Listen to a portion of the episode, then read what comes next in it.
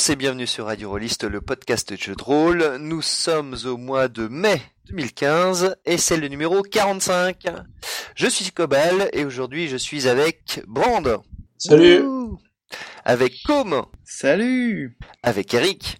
Bonjour les gens. Avec Guillaume. Bien le bonjour. Et avec Yannick qui va faire de la figuration. Bonjour, bonjour à tous. Au sommaire de cette émission, nous aurons donc un petit peu d'actualité avec euh, plein de plein de choses à aller voir et d'endroits où aller jouer. Euh, puis Eric nous parlera du Game Chef. Nous aurons ensuite un petit dossier sur le système Apocalypse versus le versus The World de Guillaume. Euh, la critique de Paranoia High Programmers par Com. Et c'est tout. Ce sera une petite émission. Eh bien, nous allons tout de suite commencer avec les actualités, avec tout d'abord euh, les journées d'études du jeu de rôle.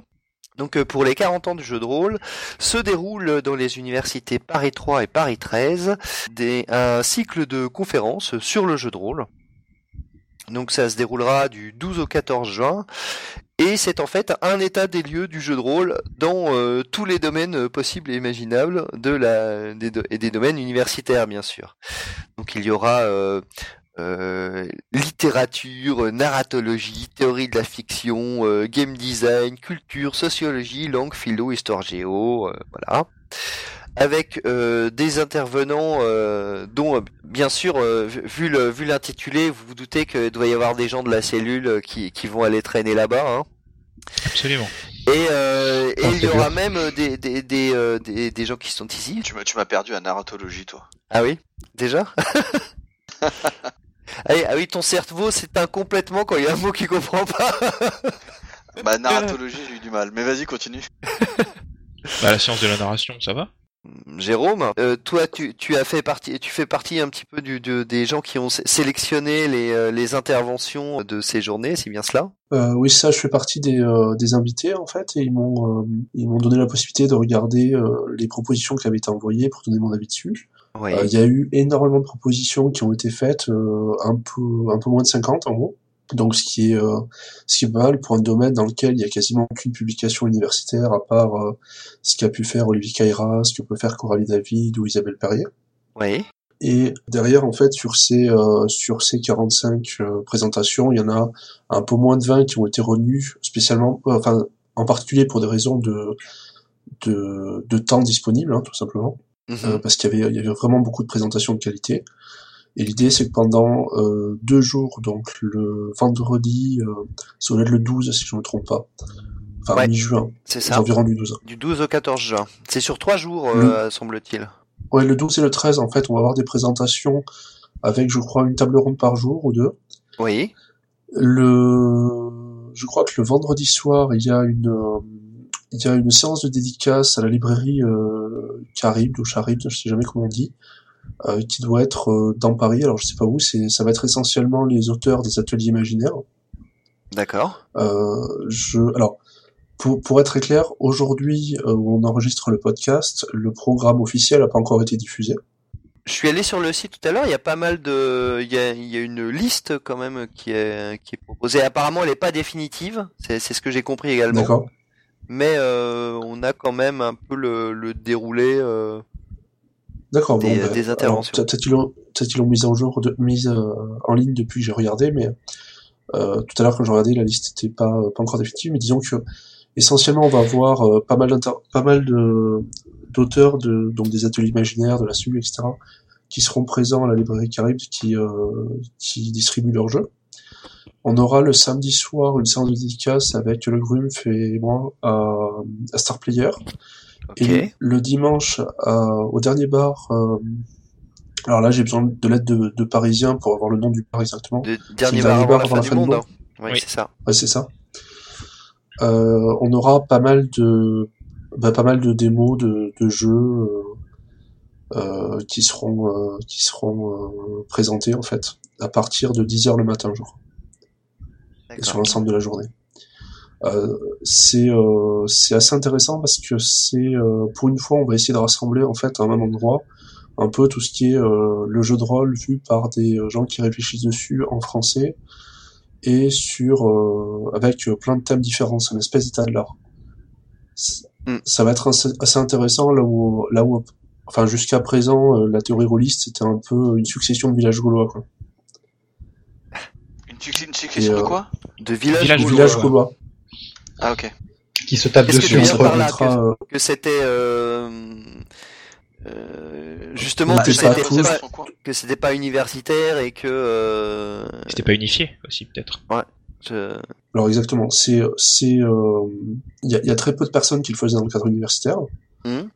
Euh, on a eu quelques cas euh, la- l'année dernière en septembre, on a fait une présentation à Paris 13 où il y avait euh, on avait en gros une demi-journée euh, d'un colloque sur la littérature jeunesse qui a été euh, qui a été accordé au jeu de rôle avec euh, quatre présentations. Ce qui ce qui s'était jusqu'à jusqu'à présent jamais fait en fait. Et, euh, et là, en faisant, en faisant euh, des journées d'études dédiées, c'est l'occasion un peu à tout le monde de venir se parler, de venir, euh, de venir découvrir ce que font les autres, euh, et, euh, et un peu de, j'allais dire, de, de mélanger les différentes chapelles, etc. Et ça, c'est vraiment super bien. Bah, c'est assez génial comme concept, euh, tout ça. Oui, moi je, je pense que ça peut être pas mal. Alors donc ça c'est ça ce sont pour les pour les gens intelligents. Et alors sinon pour les pour les gens qui ont juste envie de jouer au même moment, les, les 13 et 14 juin euh, se déroule Paris est ludique qui là est uniquement euh, tourné vers le jeu comme pratique avec bah, du jeu de plateau et du jeu de rôle. C'est en plein air et avec euh, des des des, euh, des tentes et des machins comme ça d'après ce qui euh, les illustrations. Ça se passe alors c'est Porte de Charenton quelque chose comme ça? C'est pas loin de, de cet endroit-là. C'est l'espace Charenton? Euh, je, je sais pas, je, je ne sais pas où ça se. C'est une Ouais, bonne On va idée. retrouver. Euh, de toute façon, la- l'adre- l'adresse se trouve, hein, les, les détails. Oui, Yannick. euh, alors. Tu, Oui. Euh, toi, tu as fait une convention récemment. Oui, j'ai été à Geekopolis euh, il y a deux jours, euh, une, une convention qui en est à sa troisième euh, à sa troisième édition et qui, comme son nom l'indique, rassemble euh, un peu tous les univers euh, geeks. Donc c'est divisé en, c'est à la porte de Versailles, c'est divisé en, cinq univers. Donc un univers qui s'appelle Avalon, par exemple, qui est Medfan, un univers qui s'appelle TechLab, qui est euh, avancé technologiquement, un, un univers qui s'appelle Nautilus, par exemple, qui regroupe les fans de steampunk. Et je me suis plus, ah Little Tokyo, qui euh, donc euh, tout ce qui est japanimation et euh, jap- japonaiserie. Et je me souviens plus du dernier, mais il devait être sans doute très bien aussi. Et ce qui est très intéressant dans ce dans ce salon, parce que moi j'ai beaucoup aimé, c'est le côté mélange des genres. C'est-à-dire qu'effectivement c'est divisé dans ces cinq univers là, donc chacun peut retrouver assez facilement euh, son univers préféré. Mais la manière dont c'est organisé fait que tout le monde se mélange un petit peu avec tout le monde. Donc tu peux tout à fait euh, passer d'un univers à l'autre et, euh, et ainsi découvrir d'autres types d'univers. C'est-à-dire si t'étais rentré dans un truc de, super-héros parce que toi c'est ton kiff, c'est les super-héros, hop, tu peux assez facilement basculer vers du Medfan ou, ou de la Japanimation sans, sans trop problème. Uh-huh. Sans trop de problèmes, pardon. Euh, mais il y avait beaucoup beaucoup de cosplay, énormément de cosplay et vraiment des cosplays de très très grande qualité. C'est- moi je trouve que c'est c'est la première fois ou la deuxième fois parce que euh, l'année dernière c'était un peu comme ça aussi, mais enfin c'est la deuxième fois euh, où je où je prends autant de plaisir à regarder des cosplays et pas seulement des filles euh, peu vêtues, vraiment des euh, euh, des trucs steampunk vraiment exceptionnels, des armures en cuir euh, extraordinaires, euh, énormément de travail sur sur les costumes. Donc t'avais donc ces univers-là, t'avais beaucoup de gens. Il y a un, un point intéressant aussi dans dans cette convention, c'est que ça laisse la la la belle part, si tu veux, La aux part petits belle. éditeurs, la part belle. Qu'est-ce que j'ai dit La belle part, c'est un peu Oui. bizarre. La part belle aux, aux petits éditeurs, aux acteurs euh, moins connus euh, du milieu. Euh, donc on n'a pas, par exemple, dans le jeu, on n'a pas d'énormes éditeurs, on n'a pas du sang des tours ou des choses comme ça. Ouais. On a des, euh, on a des gens un petit peu plus petits. Il y a une partie, d'ailleurs, euh, j'en ai pas parlé, mais ce qui, ce qui nous intéresse aussi nous, c'est qu'il y a une partie jeu, euh, jeu de société. Moi, j'ai fait des petits jeux de société. On a joué à des prototypes qui étaient sympas. Et il y a une, euh, il y a une belle partie euh, jeu de rôle aussi avec une dizaine de tables. Et euh, je suis resté euh, toute une après-midi, on va dire 4-5 heures euh, là-bas. J'y suis allé trois fois juste pour regarder. À chaque fois, c'était plein. Donc c'était mais plein plein. Hein, c'est vraiment euh, Mhm. rempli à rapport quoi. Donc il y a une belle partie jeu. Il y a euh, pas, il y a quelques quelques boutiques, quelques vendeurs. euh, pareil pour les jeux. T'as aussi des démonstrations. Donc il y avait du combat, par exemple au sabre laser. T'avais des défilés. Ouais, c'est vrai. T'avais des donc t'avais du cosplay. T'avais un concours de cosplay. T'avais un défilé de de costumes de, de costumes steampunk. Donc il y avait euh, pas mal de choses intéressantes comme ça. C'était très diversifié. Donc voilà, c'est juste pour dire que c'était la troisième édition, que c'était encore mieux organisé que la deuxième, qui était elle-même encore mieux organisée que la première.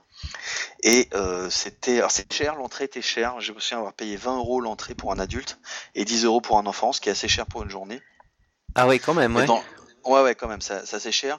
Mais franchement, c'est c'est bien organisé, c'est euh, c'est beau. Euh, les univers sont bien foutus, on y voit plein de choses. Par exemple, dans l'espace Tech Lab, j'ai vu des drones. Euh, j'ai vu voler des drones et j'ai vu des imprimantes 3D, chose que j'avais pas vu dans d'autres dans d'autres salons. Tu vois, c'est pour dire un petit peu le le, le, mélange des genres euh, qui, qui peut y avoir.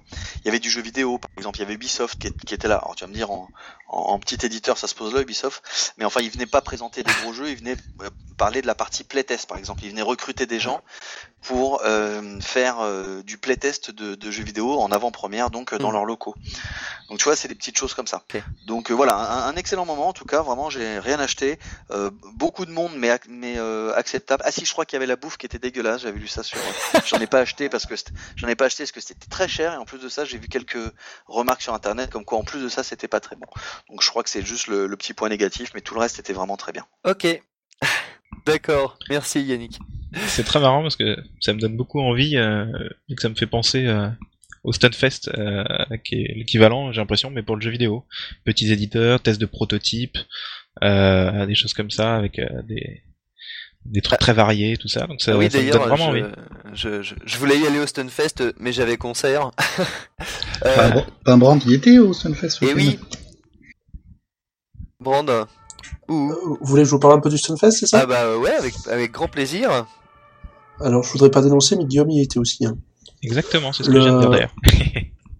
Le donc le, le Stunfest, euh, donc c'est c'est un festival euh, organisé par une association qui au départ est une association de jeux vidéo de combat qui s'appelle 3 Hit Combo et qui a euh, qui a je crois je- il me semble que c'est sa 11e édition qui a énormément grossi et qui aujourd'hui fait des tournois d'ordre euh, d'ordre interna- international en fait sur euh, sur ce genre de jeu euh, qui présente qui permet à énormément d'éditeurs indépendants de venir présenter leurs protos et qui font des, euh, des bundles de jeux indépendants, donc des euh, comment dire des euh, euh, je, je sais pas comment on parle ça, un, bouquet de, de jeux en fait qu'on peut acheter.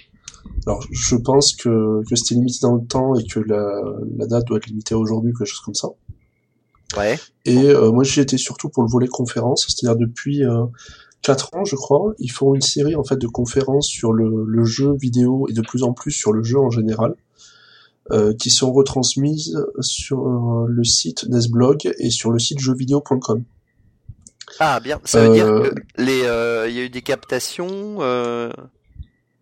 Alors elles ont toutes été, euh, elles ont toutes été enregistrées Oui. Et en général c'est un enregistrement qui est euh, de très très bonne qualité. Mhm.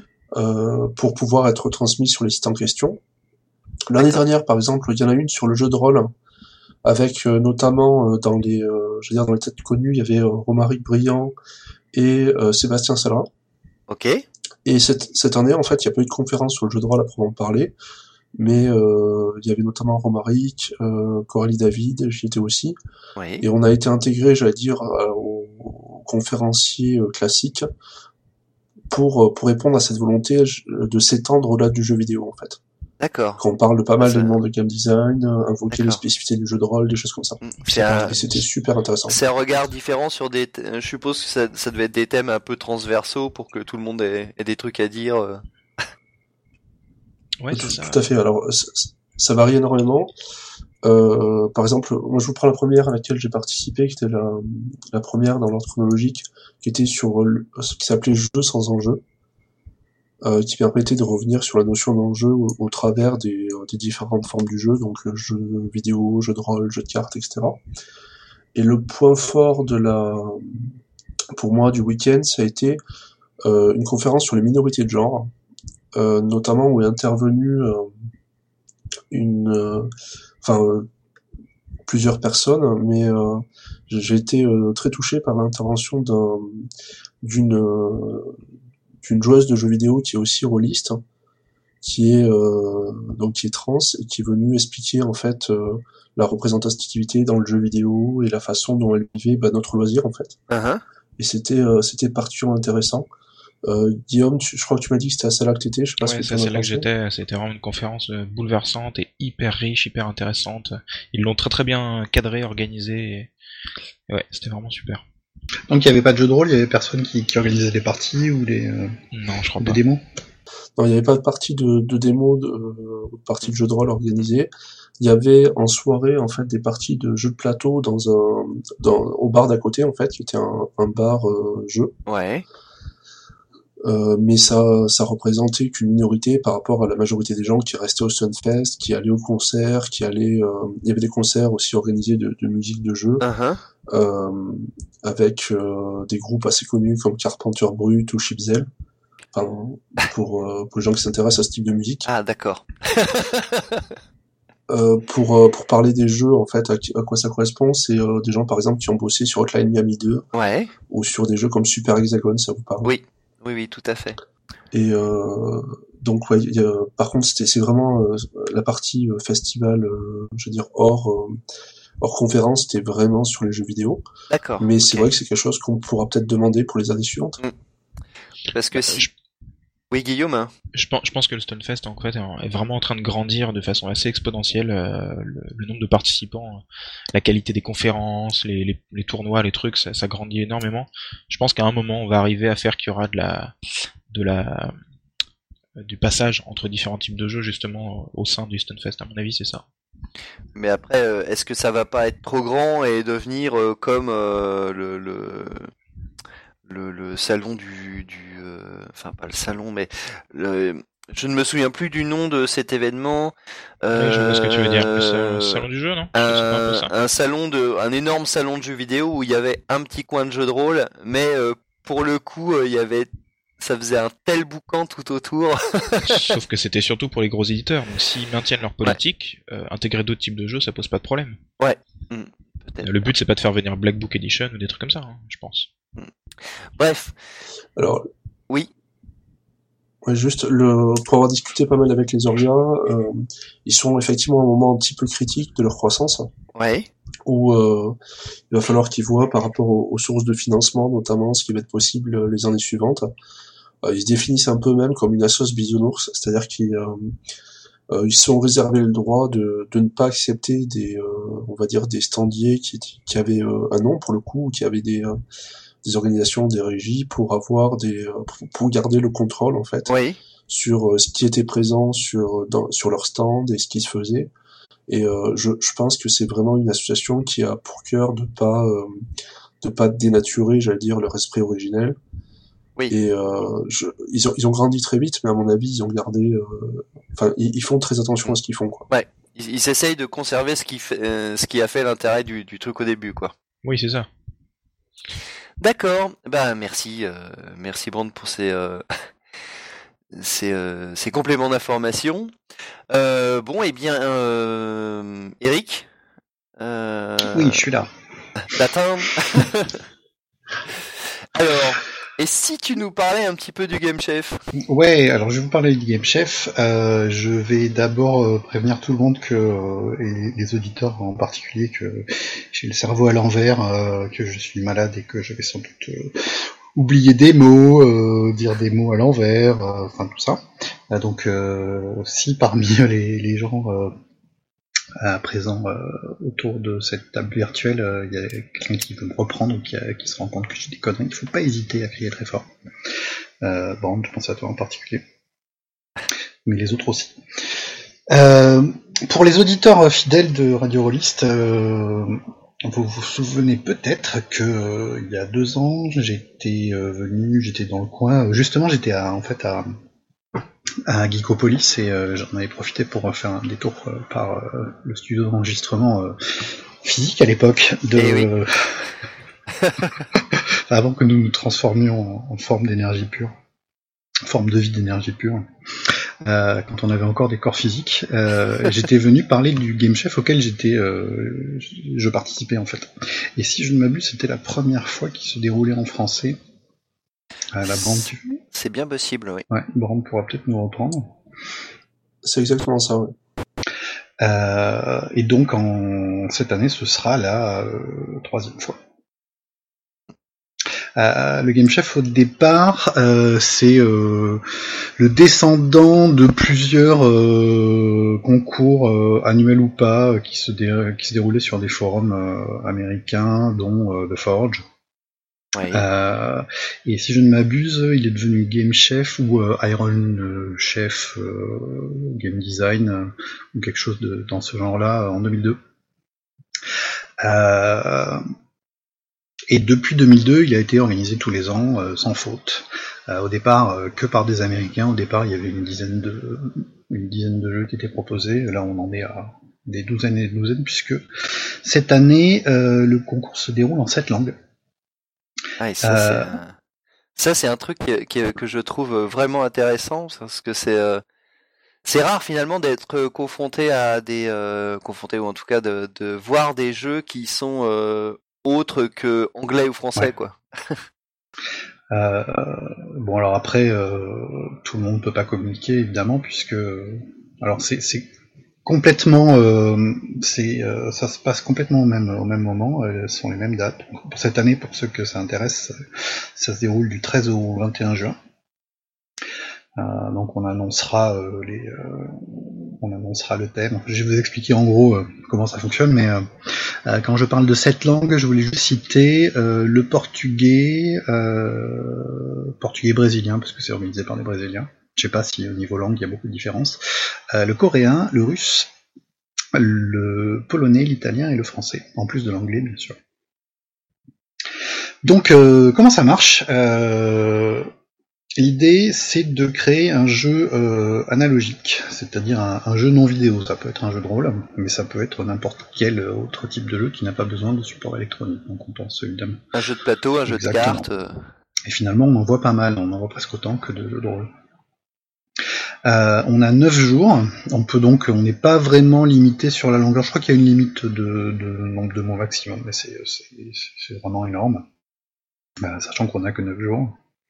Euh, on a un thème imposé, et euh, comme inspiration, euh, les organisateurs donnent quatre ingrédients, qui sont en général des mots. Il y a eu une année où l'année où j'ai participé où c'était des, icônes. le reste du temps, c'est des mots. Et l'idée donc, c'est de produire un jeu en se servant de au moins deux de ces quatre ingrédients. Euh, comme inspiration. Ils sont pas forcément, euh, il faut pas forcément que ce soit dans le titre du jeu, que ce soit un, élément mécanique, euh, même même que ces, ces, mots soient cités dans le jeu, tant que c'est une inspiration. de mémoire, je pense qu'on, j'ai jamais vu quiconque se faire se faire rejeter du concours parce qu'il avait il avait pas collé à, au mot ou au thème on est plutôt ouvert euh, là-dessus. Ouais. Oui, c'est clairement une volonté de mettre le pied à l'étrier pour les participants et éviter d'avoir le syndrome de la feuille blanche. Oui, c'est plus une, une aide en fournissant des, des briques sur lesquelles on peut construire que qu'une limite véritable. Voilà, c'est une accroche. Euh, et puis, de toute façon, on le sait, hein, en matière de créativité, pardon, plus on a de, de contraintes et plus finalement on est créatif. Euh, donc cette année, euh, évidemment, on peut pas vous dire le thème et les ingrédients. Hein. Euh, ça sera annoncé le 13, alors je sais pas exactement à quelle heure parce que c'est compliqué par rapport aux, horaires mondiaux, mais on pourra annoncer ça sur le site rapidement, dès qu'on se sera mis d'accord en fait. Mhm. Avec les, euh, avec les... Donc ce sont les Américains. Euh, cette année, pour la première fois, en fait, euh, ils se sont rendus compte que organiser le concours en anglais et coordonner six autres langues, c'était vraiment beaucoup de boulot. C'était Avery McDalno, l'auteur de Monster Hearts, qui, qui s'en est occupé ces deux dernières années. Elle a, elle a jeté le gant pour 2015 et du coup, elle est remplacée par deux équipes de deux. Euh, ah oui, déjà c'est plus sage. Elle est remplacée par quatre personnes en fait.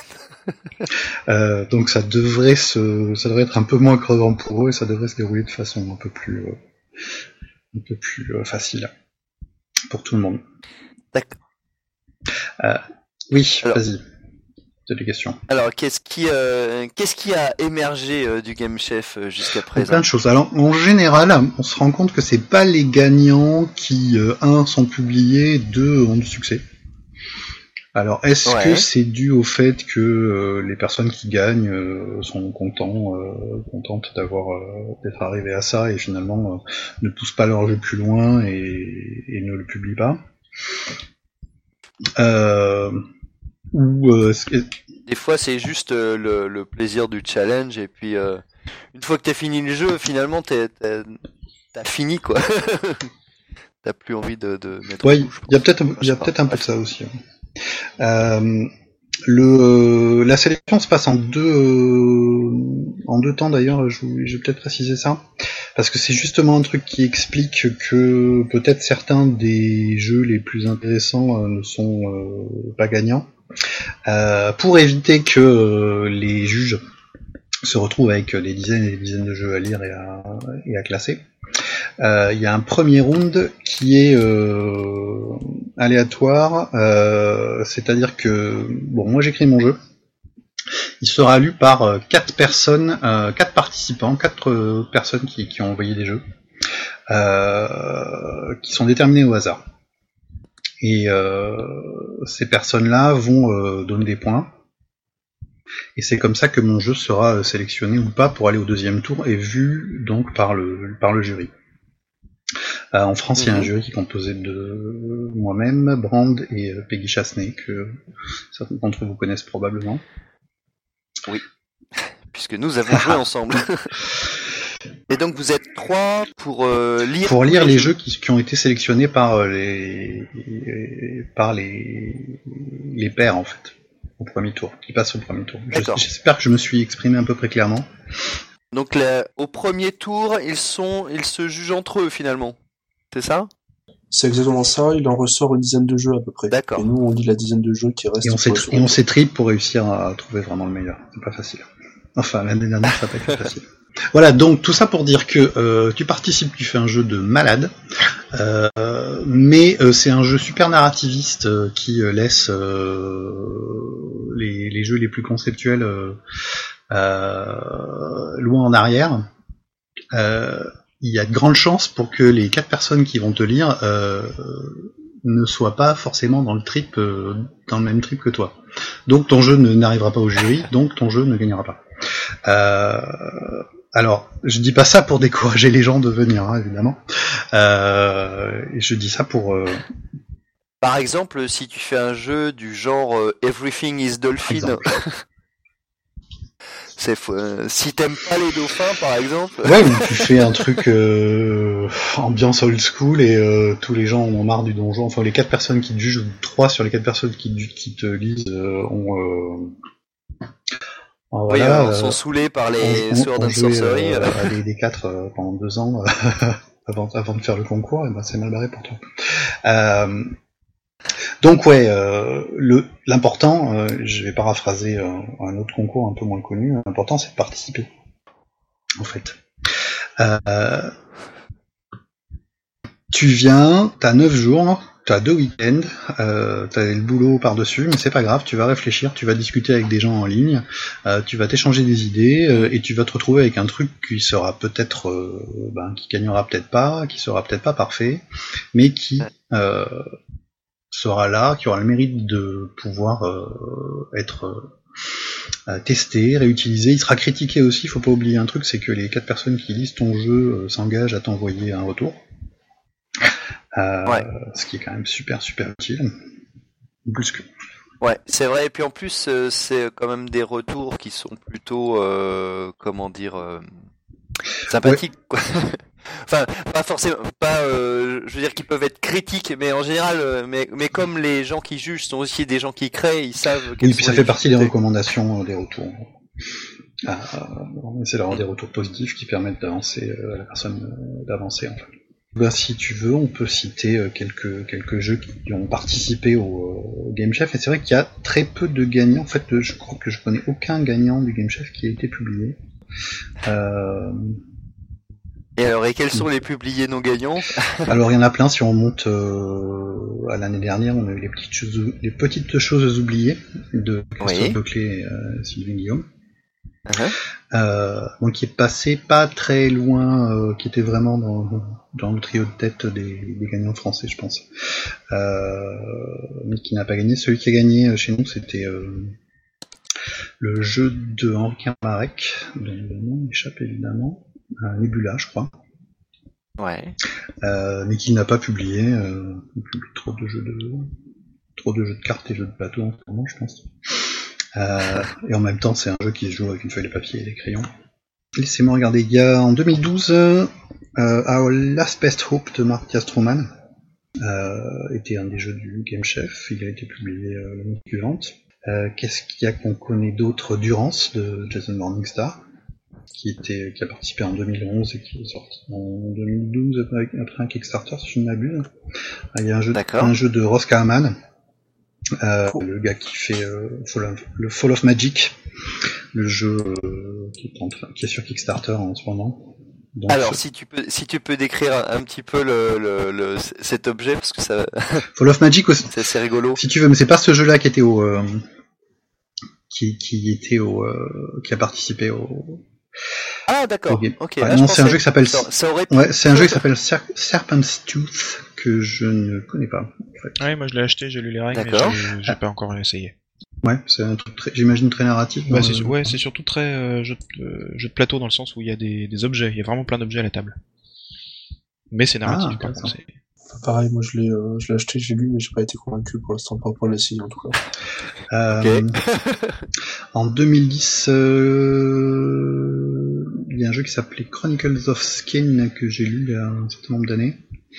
Un truc assez euh, narrato carte où tu, tu racontes l'histoire d'un royaume, si je ne m'abuse. Ouais.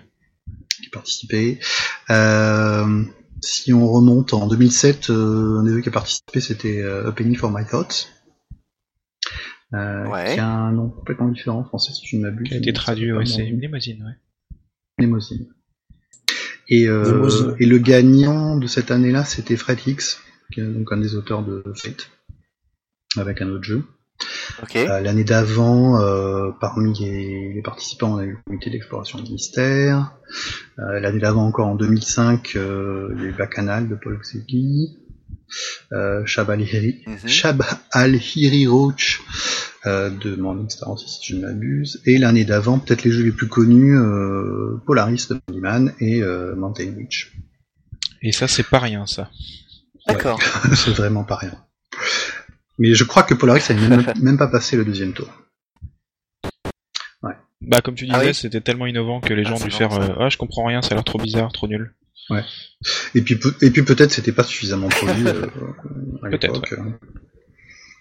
Euh, Hmm. Polaris qui a une version française. En... Qui avait des gros mots dedans, donc. Oui, c'est possible. Merci. Qui serait invité celui-là? Ça faisait, ça faisait au moins 30 minutes que j'avais pas fait de jeu de mots, je me sentais un peu obligé euh, Hmm. pour, euh, pour, pour mes, mes fans Ah, euh, voilà, de respecter Ton mon quota. D'accord. Non, mais faut dire, faut dire des vannes, sinon, tu vois, ça reste à l'intérieur, c'est pas bon. C'est comme, euh, c'est comme d'autres trucs. Très bien. Et alors, euh, alors, euh, d'ailleurs, euh, on va, on va, on va euh, dire la vérité. euh, qui parmi nous a déjà euh, participé euh, au Game Chef? Bon, Eric, on sait. Non, on, on va aller plus vite. Qui n'a pas participé au Game Chef euh, autour de cette euh, table virtuelle? Moi, j'ai jamais participé. Oh Voilà, tu, on- tu sais Bah quoi voilà, faire. Je crois ouais. seul en fait. Alors, je- Moi, j'ai une question. alors, est-ce que le fait de ne pas rendre le jeu fait qu'on a quand même participé? Parce que je l'ai terminé en retard. Bah, euh, t'as participé dans ta tête, c'est un peu comme le Nanovrimo, quoi. Voilà. C'est, ça fait partie. Non, mais c'est Oui, vrai. c'est ça. Moi, j'ai une question. quelle, quelle est la, la différence ou le rapport ou pas d'ailleurs entre le Game Chef et le hum, concours de Forge Songe, qui était un concours de création de, de, de je leur, enfin pour ceux qui savent pas, de, de jeux de rôle aussi, enfin de jeux en général en deux semaines, un peu même principe. auquel moi j'avais Oh, je pense qu'à part les temps. contraintes de taille, euh, le fait que ben, les gagnants de Forge Songe étaient publiés dans un recueil, euh, euh, il n'y a pas des masses de... Il n'y a pas des masses de, de différence. hein. Ouais, c'est c'est similaire. C'est, similaire. Euh, Bah, c'est juste que Forge Songe, ça vient de France, alors que Mm. l'autre, ça vient des États-Unis, et du coup, c'est.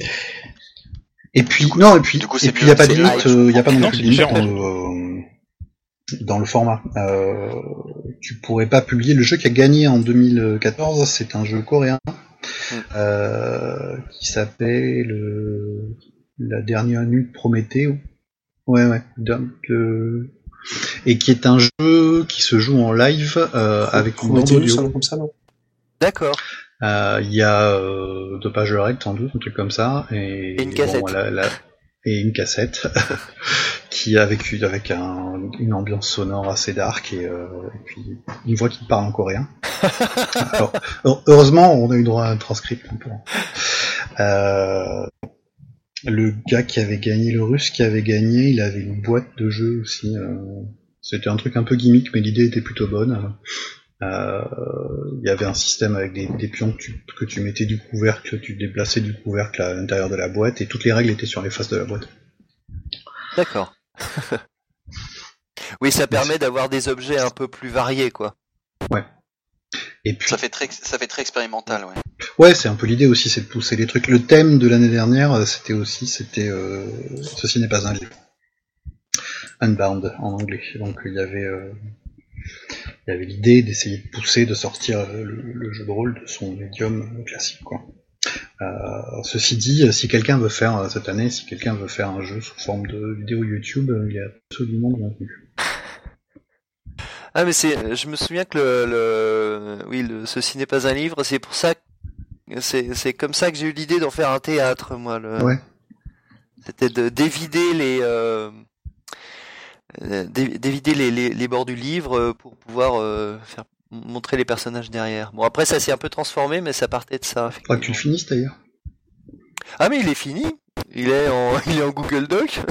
Tu mettes un lien quelque part. c'est c'est vraiment un truc sur lequel on insiste. hein. Cette, euh, cette idée de euh, que c'est avant tout un, c'est avant tout une compétition en fait avec soi, de se forcer sur 9 jours à faire un jeu. On a tout le temps des bonnes excuses pour pas faire des jeux, mais euh, mais là on n'a pas le choix. Et, euh, et peu importe que le jeu il soit innovant parce que c'est un truc qui a jamais été fait ou qu'il soit innovant parce que nous on l'a jamais fait. Et puis il y a l'émulation de savoir que c'est exactement comme pour le Nano Rhino dont tu parlais, euh, Yannick, euh, c'est euh, l'émulation de savoir que ben il est 2 heures du mat, il est deux heures du matin, t'es fatigué, t'en es à ton 17e café de la journée, il faut vraiment que tu finisses pour le lendemain, mais t'es pas tout seul. Et tu peux toujours aller en ligne et discuter avec des gens qui sont dans la même galère que toi. Ouais, J'ai l'impression que dans tous les pays, il y a eu vraiment une communauté qui, euh, à chaque fois, qui s'est créée et qui a, qui a été très très importante dans le. Ouais. dans le- tu la peux travailler par le équipe, euh, rien n'est interdit euh, à ce niveau-là. euh, si tu, euh, Alors il n'y a pas de, euh, on, on juge pas sur les critères euh, graphiques normalement. Euh, mais bon, si tu veux un maquettiste, si tu veux faire un jeu qui soit 100% fini, si tu veux un maquettiste, un illustrateur, tu peux absolument en trouver. euh. C'est euh, c'est complètement ouvert euh, sur le, le produit final. Euh, oui, d'ailleurs, juste pour dire un autre truc, je voulais faire le, le parallèle avec un autre concours euh, qui, qui s'est fait spontanément euh, ces dernières semaines sur Google+, c'est le, le concours de jeu de rôle en 200 mots, que vous avez sans doute vu passer, euh, vous les, les gens du podcast et après les auditeurs, je sais pas. Oui. Oui, moi j'ai vu ça. J'ai vaguement pensé à le faire, mais j'ai fait. Euh, bah, c'était tellement euh, facile en fait. Enfin, il y, y avait la seule contrainte, c'était de travailler en Ouais. 200 mots. Euh, que du coup, il y a des gens qui en ont envoyé Ouais. trois, quoi. Euh, Il y avait même pas de contrainte. Tu pouvais faire un supplément ou un scénario, un truc comme ça. Euh, et résultat, en un peu plus de peut-être 15 jours, un truc comme ça, euh, le gars s'est retrouvé avec plus de 250 jeux euh, à devoir mettre en ligne, et ils en sont encore à juger. Ouais, mais là c'est peut-être trop court, non? Je, je sais pas si on peut vraiment faire quelque chose. euh. Ah, il y a plein de trucs qui sont vraiment sympas. Hein. N'a-t-on pas parlé de Vast and Starlit euh, dans cette émission un jour? Oui, oui, oui, évidemment, mais euh, bon, Pas 200 mots, mais ouais. c'est, c'est Et des trucs comme les Deep Blackbird, c'est pas des trucs justement très courts comme ça? Si, bon, je pense que les Blackbird, ça va faire plus de 200 mots, mais... Non, non, non, il y a des trucs répétés, il y a les règles, elles sont très courtes. Enfin, c'est juste pour dire que voilà, c'est des trucs très très courts comme ça, quoi. le- le- Lady Blackbird, euh, t'as quand même, euh, je sais pas, 7-8 pages, mais là on parle euh, de un paragraphe, quoi. De, 200 mots, ça fait Ça, ça fait ça à peu de- près. 200 mots, ça fait entre 1002 et 1500 signes à peu près. Donc ça fait un tiers d'une Oui, page oui, Word. oui, ah, tout à fait. 1500 signes, ça va, on peut faire une, Une demi-page Moi, je dirais un, un tiers d'une page Demi-page, Word, mais, euh, mais, mais j'ai un grand écran. Ça fait une page. Une page Word, non? Une demi-page Word? C'est pas beaucoup, mais tu vois, si tu te passes de règles de combat, de création de personnages, en fait, tu, tu- tu te rends compte qu'il y a des choses qu'il faut que tu, tu expédies pour arriver au cœur de ton jeu. On pourra mettre le lien dans le dans les commentaires, enfin dans, le, dans la description du, du podcast, et euh, je, je- j'encourage tout le monde à aller voir. Il y a une liste des, des jeux qui sont passés au deuxième tour, il y en a peut-être qu'une vingtaine. Euh, alors j'ai pas été comparé si par hasard ils en ont laissé des biens évidemment sur les 250 autres. Euh, mais il y a des trucs qui ont l'air vraiment vraiment sympas à tester euh, quand t'as une heure avec tes potes. euh, Eric, tu as terminé Tu veux euh, conclure euh, Je vais juste conclure en rappelant que euh, le Game Chef commence le 13, que si vous voulez participer, n'hésitez pas à aller regarder sur le site qui est www.gamechef.fr. Dès le 13, le matin ou l'après-midi, je ne sais pas encore. Euh, et que n'hésitez pas à, à vous laisser inspirer. Euh, ça vaut vraiment le coup au moins d'y réfléchir et euh, vous verrez qu'en 9 jours de week-end, on a euh, largement le temps de faire quelque chose. Bon, eh bien, je propose que Guillaume passe à la casserole. Et donc que tu nous fasses ton petit dossier sur le système Apocalypse versus le World. D'accord. Alors, ça c'est ton titre euh, de ta mémoire qui a flanché. Euh, non, bon, euh, moi ce que je veux discuter, c'est euh, l'idée. Donc vraiment discuter l'idée, c'est pas balancer un truc tout près comme ça. J'y ai réfléchi, mais c'est pas, j'ai pas la science infuse. Euh, l'idée que le système Apocalypse World, donc le système générique, c'est-à-dire le, le propulsé par l'apocalypse, comme on l'a appelé dans ce, post- dans ce podcast, euh, dans cette radio des fois, euh, serait euh, le- une structure qui serait similaire euh, au jeu de rôle tradi, que je vais définir, hein, vous inquiétez pas. Et euh, en plus de ça, serait une structure similaire qui pourrait être amenée à le remplacer, ou en tout cas qui serait nouveau, euh, qui apporterait de nouvelles choses dans la même veine. Donc, je vais commencer déjà par définir, parce que c'est vraiment crucial, ce que j'entends par jeu de rôle tradi pour qu'on soit tous sur la même longueur d'onde. Le jeu de rôle tradi, moi euh, j'appelle ça euh, comme ça, le jeu de rôle où il y a une personne, le MJ évidemment, la plupart du temps c'est comme ça qu'elle s'appelle, qui a le dernier mot euh, sur quasiment tout. C'est toujours quasiment tout, parce qu'il y a évidemment toujours une partie qui est réservée aux, joueurs, mais qui est faible en fait sur euh, ce qui va être décidé, euh, décidé à la table, ce qui va être crucial. Et puis évidemment, il y a toujours des, limites qui changent selon les tables, selon les jeux, euh, selon les moments, etc. Donc c'est l'esprit général qui est le MJ a le dernier mot sur quasiment tout.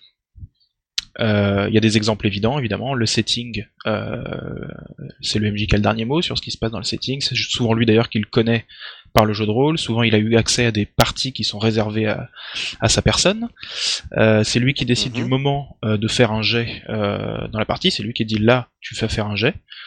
Sauf exception, parce qu'il y a des jeux qui sont assez assez stricts quand il s'agit de certaines circonstances, comme le combat la plupart du temps, où là ça dit bien euh, Mhm. chacun son tour, on peut faire, on a droit à son jet d'attaque. euh, Là c'est plus vraiment le MJ qui décide, Euh, mais la grande majorité du temps, par contre, euh, c'est lui qui décide. Là tu fais un jet, là t'en fais pas, je te dis ce qui se passe, etc. Euh, quand il y a un jet qui est, qui est fait, euh, c'est-à-dire une mécanique de résolution, euh, c'est lui qui décide de la difficulté, c'est-à-dire des modalités. Euh, c'est lié au fait qu'il connaît le setting et que c'est lui qui a son scénar dans la tête et qui veut qui veut l'amener. Donc voilà, il décide de la difficulté, de toutes les modalités de, de mise en œuvre, Euh, et même des fois pour les, sur les actions des personnages, euh, il a une sorte de dernier mot dans le sens où sa connaissance du setting peut lui faire faire euh, des vétos des fois, dire euh, bah non ça tu peux pas, euh, je peux pas vraiment te dire pourquoi, ou alors euh, voilà une demi raison parce que je peux pas tout te dire, euh, mais là tu peux pas faire ça. Et il peut carrément du coup couper les couper les, euh, les jambes d'un, PJ au sens figuré, hein. Euh, au sens propre aussi des fois.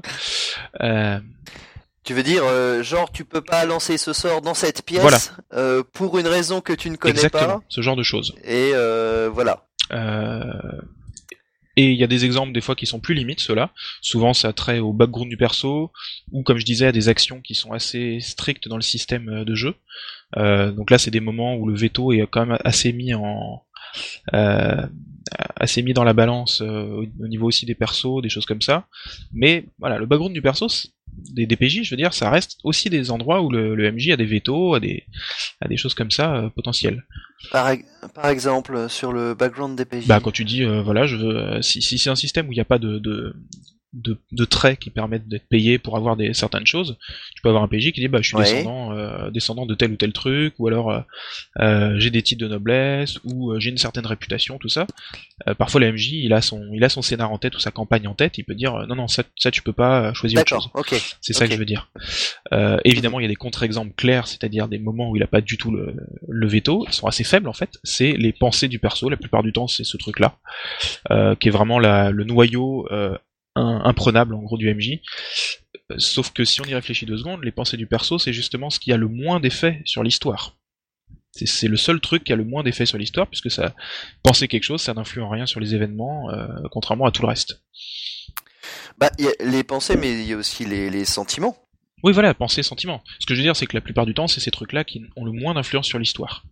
Euh, bah le les réactions de colère, les choses comme ah, ça. ça tu parles de euh, réactions de colère, ça veut dire des, des expressions du visage, des, euh, des, des, mots. Ah d'accord, ok, tu parles uniquement ce qui se passe dans la tête du personnage. Ça c'est clairement le euh, noyau que aucun MJ osera toucher de peur de perdre sa table. tout le reste est plus ou moins sujet à discussion, évidemment plus ou moins fortement. voilà. Donc mhm. ça c'est c'est ma définition du, du, jeu de rôle tradi. alors le fait que ce soit euh, le MJ qui a le dernier mot, c'est la raison pour laquelle on est tellement libre en fait dans le tradi, puisque la plupart du temps c'est pas des règles qui nous qui nous contraignent, c'est le bon vouloir du MJ, euh, ce qui veut dire qu'il peut créer ce qu'il veut, euh, qu'il peut préparer énormément de détails et qu'il sera assuré de pouvoir les placer la plupart du temps, pas toujours, euh, que les persos peuvent proposer n'importe quoi, le MJ peut toujours décider ce qui se passe par rapport à ça, c'est vraiment, euh, il décide selon la fiction, selon son envie, donc c'est ça qui crée une mhm. liberté gigantesque que certains des fois reprochent à des jeux indie. Qui ont des systèmes beaucoup plus fermés avec des enchaînements de scènes précis, je pense à Perfect par exemple, ou alors des, des mécanismes beaucoup plus euh, bah, mécaniques justement, des choses avec beaucoup de points à échanger, de, de choses à dépenser, des choses comme ça, euh, qui peuvent des fois, on donne l'impression qu'on bride les actions, euh, alors que comme quelqu'un le rappelait tout à l'heure, des fois les contraintes créent la créativité. Mais ça peut être quelque chose qu'on n'a pas envie d'avoir et donc donc c'est l'un des l'un des intérêts aussi du travail. D'accord. Par contre, cette ce, ce dernier mot du MJ, c'est aussi la raison pour laquelle des fois il y a des grosses difficultés de créer des parties qui marchent euh, ou des groupes qui marchent. Euh, le fait que ça met tout sur les mêmes épaules. C'est que toute la, la, qualité de la partie, toute l'avancée de la partie, euh, son, sa, sa, dynamique, toutes ces choses-là sont sur les épaules du MJ. Euh, c'est pour ça qu'il y a ce credo dans le dans le jeu dans le tradi que euh, il faut un bon MJ. Mais parce que sinon la, partie ne marche pas et c'est pas totalement faux hein, effectivement puisque tout est sur ses épaules il faut qu'il soit bon euh, donc ça crée ce truc là ça crée aussi le fait qu'il y a de l'arbitraire euh, énormément d'arbitraire du coup. Donc ça peut créer des conflits, des conflits humains à la table.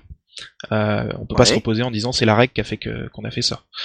Euh, voilà et enfin c'est aussi la raison, ce, bon vouloir du MJ, ce dernier mot que qui fait que certains joueurs peuvent dans une partie tradip assez peuvent devenir assez prudents et même acquérir ce comportement et le développer même dans d'autres jeux.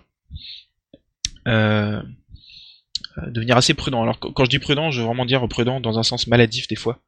Euh, c'est-à-dire de tenter des choses que quand ils ont vraiment euh, décrit leur action avec minutie euh, pour être sûr que le MJ comprenne pas mal. On a parfois l'impression qu'en fait ils sont en train de lancer un sort de souhait de D&D et, et d'être certain. Que... Mais sur le sur le MJ. Voilà. Ah, ah, c'est-à-dire en définissant le mieux possible de façon à ce que le, le, le génie ne lui ne mette pas quelque chose d'immonde qu'il n'aura pas décrit. Exactement. Ah, ouais, mais quand même là c'est plus DMJ, il faut, faut changer non, de table. Non, j'ai dit, parfois ça peut créer ce problème parce que justement le fond c'est que le MJ a le dernier mot.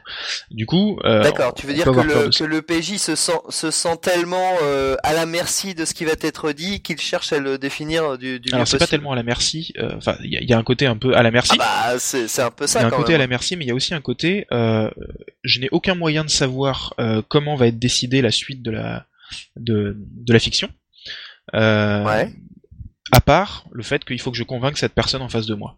Donc pour convaincre, qu'est-ce qu'on fait? Bah, on essaie de, alors manipuler dans les cas les plus horribles, mais aussi, mais dans les cas les plus normaux, c'est juste essayer de donner le plus de détails pour être sûr qu'on a bien fait passer sa pensée. Et des Ah fois, c'est donner trop de détails qui sont pas suffit- très intéressants. Il suffit de donner suffisamment de chips au MJ, hein, je vois pas où est Ouais, bah voilà, tu vois ce genre de choses. Euh, mais voilà, c'est ça que, que j'appelle la, la, la prudence aussi des fois, c'est que on se dit, euh, je sais pas du tout ce qui va me tomber dessus, et vraiment c'est, je ne sais pas. C'est pas tellement, euh, j'ai peur que le MJ me fasse euh, me fasse du mal. C'est, je ne sais pas ce qui peut me tomber dessus. Il a sa préparation, il a envie de faire des trucs, le MJ, je- et du coup je suis très prudent, j'avance à, à pas de loup. Euh, parfois ça peut donner aussi un effet d'être perdu. C'est que le, le, le PJ peut, enfin le, le joueur pardon peut être perdu, pas savoir quoi faire parce qu'il ne connaît pas les enjeux, les tenants, aboutissants, les conséquences de ses actes. Donc voilà, ça c'est Hein c'est un peu ce que je ma, dé- ma petite pensée autour du tradi, c'est un peu tout ça. Je vais aussi définir maintenant ce que c'est le propulsé par l'apocalypse parce qu'il faut pas faut pas considérer que les, o- Ouais, éditeurs que les auditeurs connaissent tout. Bon, par contre, je vais pas présenter énormément Apocalypse World en soi, puisque ça, euh, ça a été dit et redit sur ce, sur ce podcast, parce que Ouais, mais en fait, c'est euh, finalement euh, quelles sont pour toi euh, les bases euh, de ce Je système dire, apocalypse Et euh, je, mais en fait, je, je, je comment dire, je, je, je fais une synthèse du, du D'accord. truc, euh, voilà. Euh, donc il y a Apocalypse Euh. World, donc est le, le jeu de Vincent Baker qui est sorti en 2010. Euh, alors, je vais juste rappeler pour juste pour le fanboyisme que c'est c'est le jeu qui a reçu l'Indie RPG Award en 2010 euh, sur les catégories euh, le plus innovant. C'était tellement pas crédible. Euh, Ah ouais, quand même. donc Ah ouais, quand même. Ah ouais, t'as vu euh, dans les il s'en remet pas que mal non plus. Pardon, continue. Impressionnant. Dans les catégories donc plus innovant, meilleur RPG et meilleur euh, soutien, euh, puisqu'il y avait les- le système des playbook bonus qu'il avait qu'il avait créé, ce qui fait que euh, ça faisait aussi un soutien continu, c'était pas mal.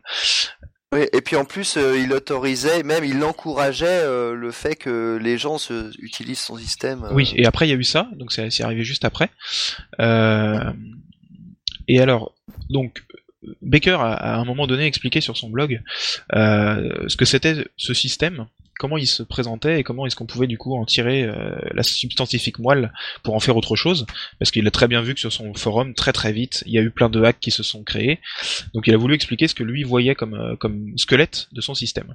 Le squelette, il disait Ah. donc le fin fond du système, c'est-à-dire le noyau, euh, ce qui ce qui fait que c'est ça et pas un autre système, c'est euh, les stats. C'est-à-dire qu'il faut qu'il y ait des stats, des, trucs qui permettent de, euh, de jeter les dés, tout ça.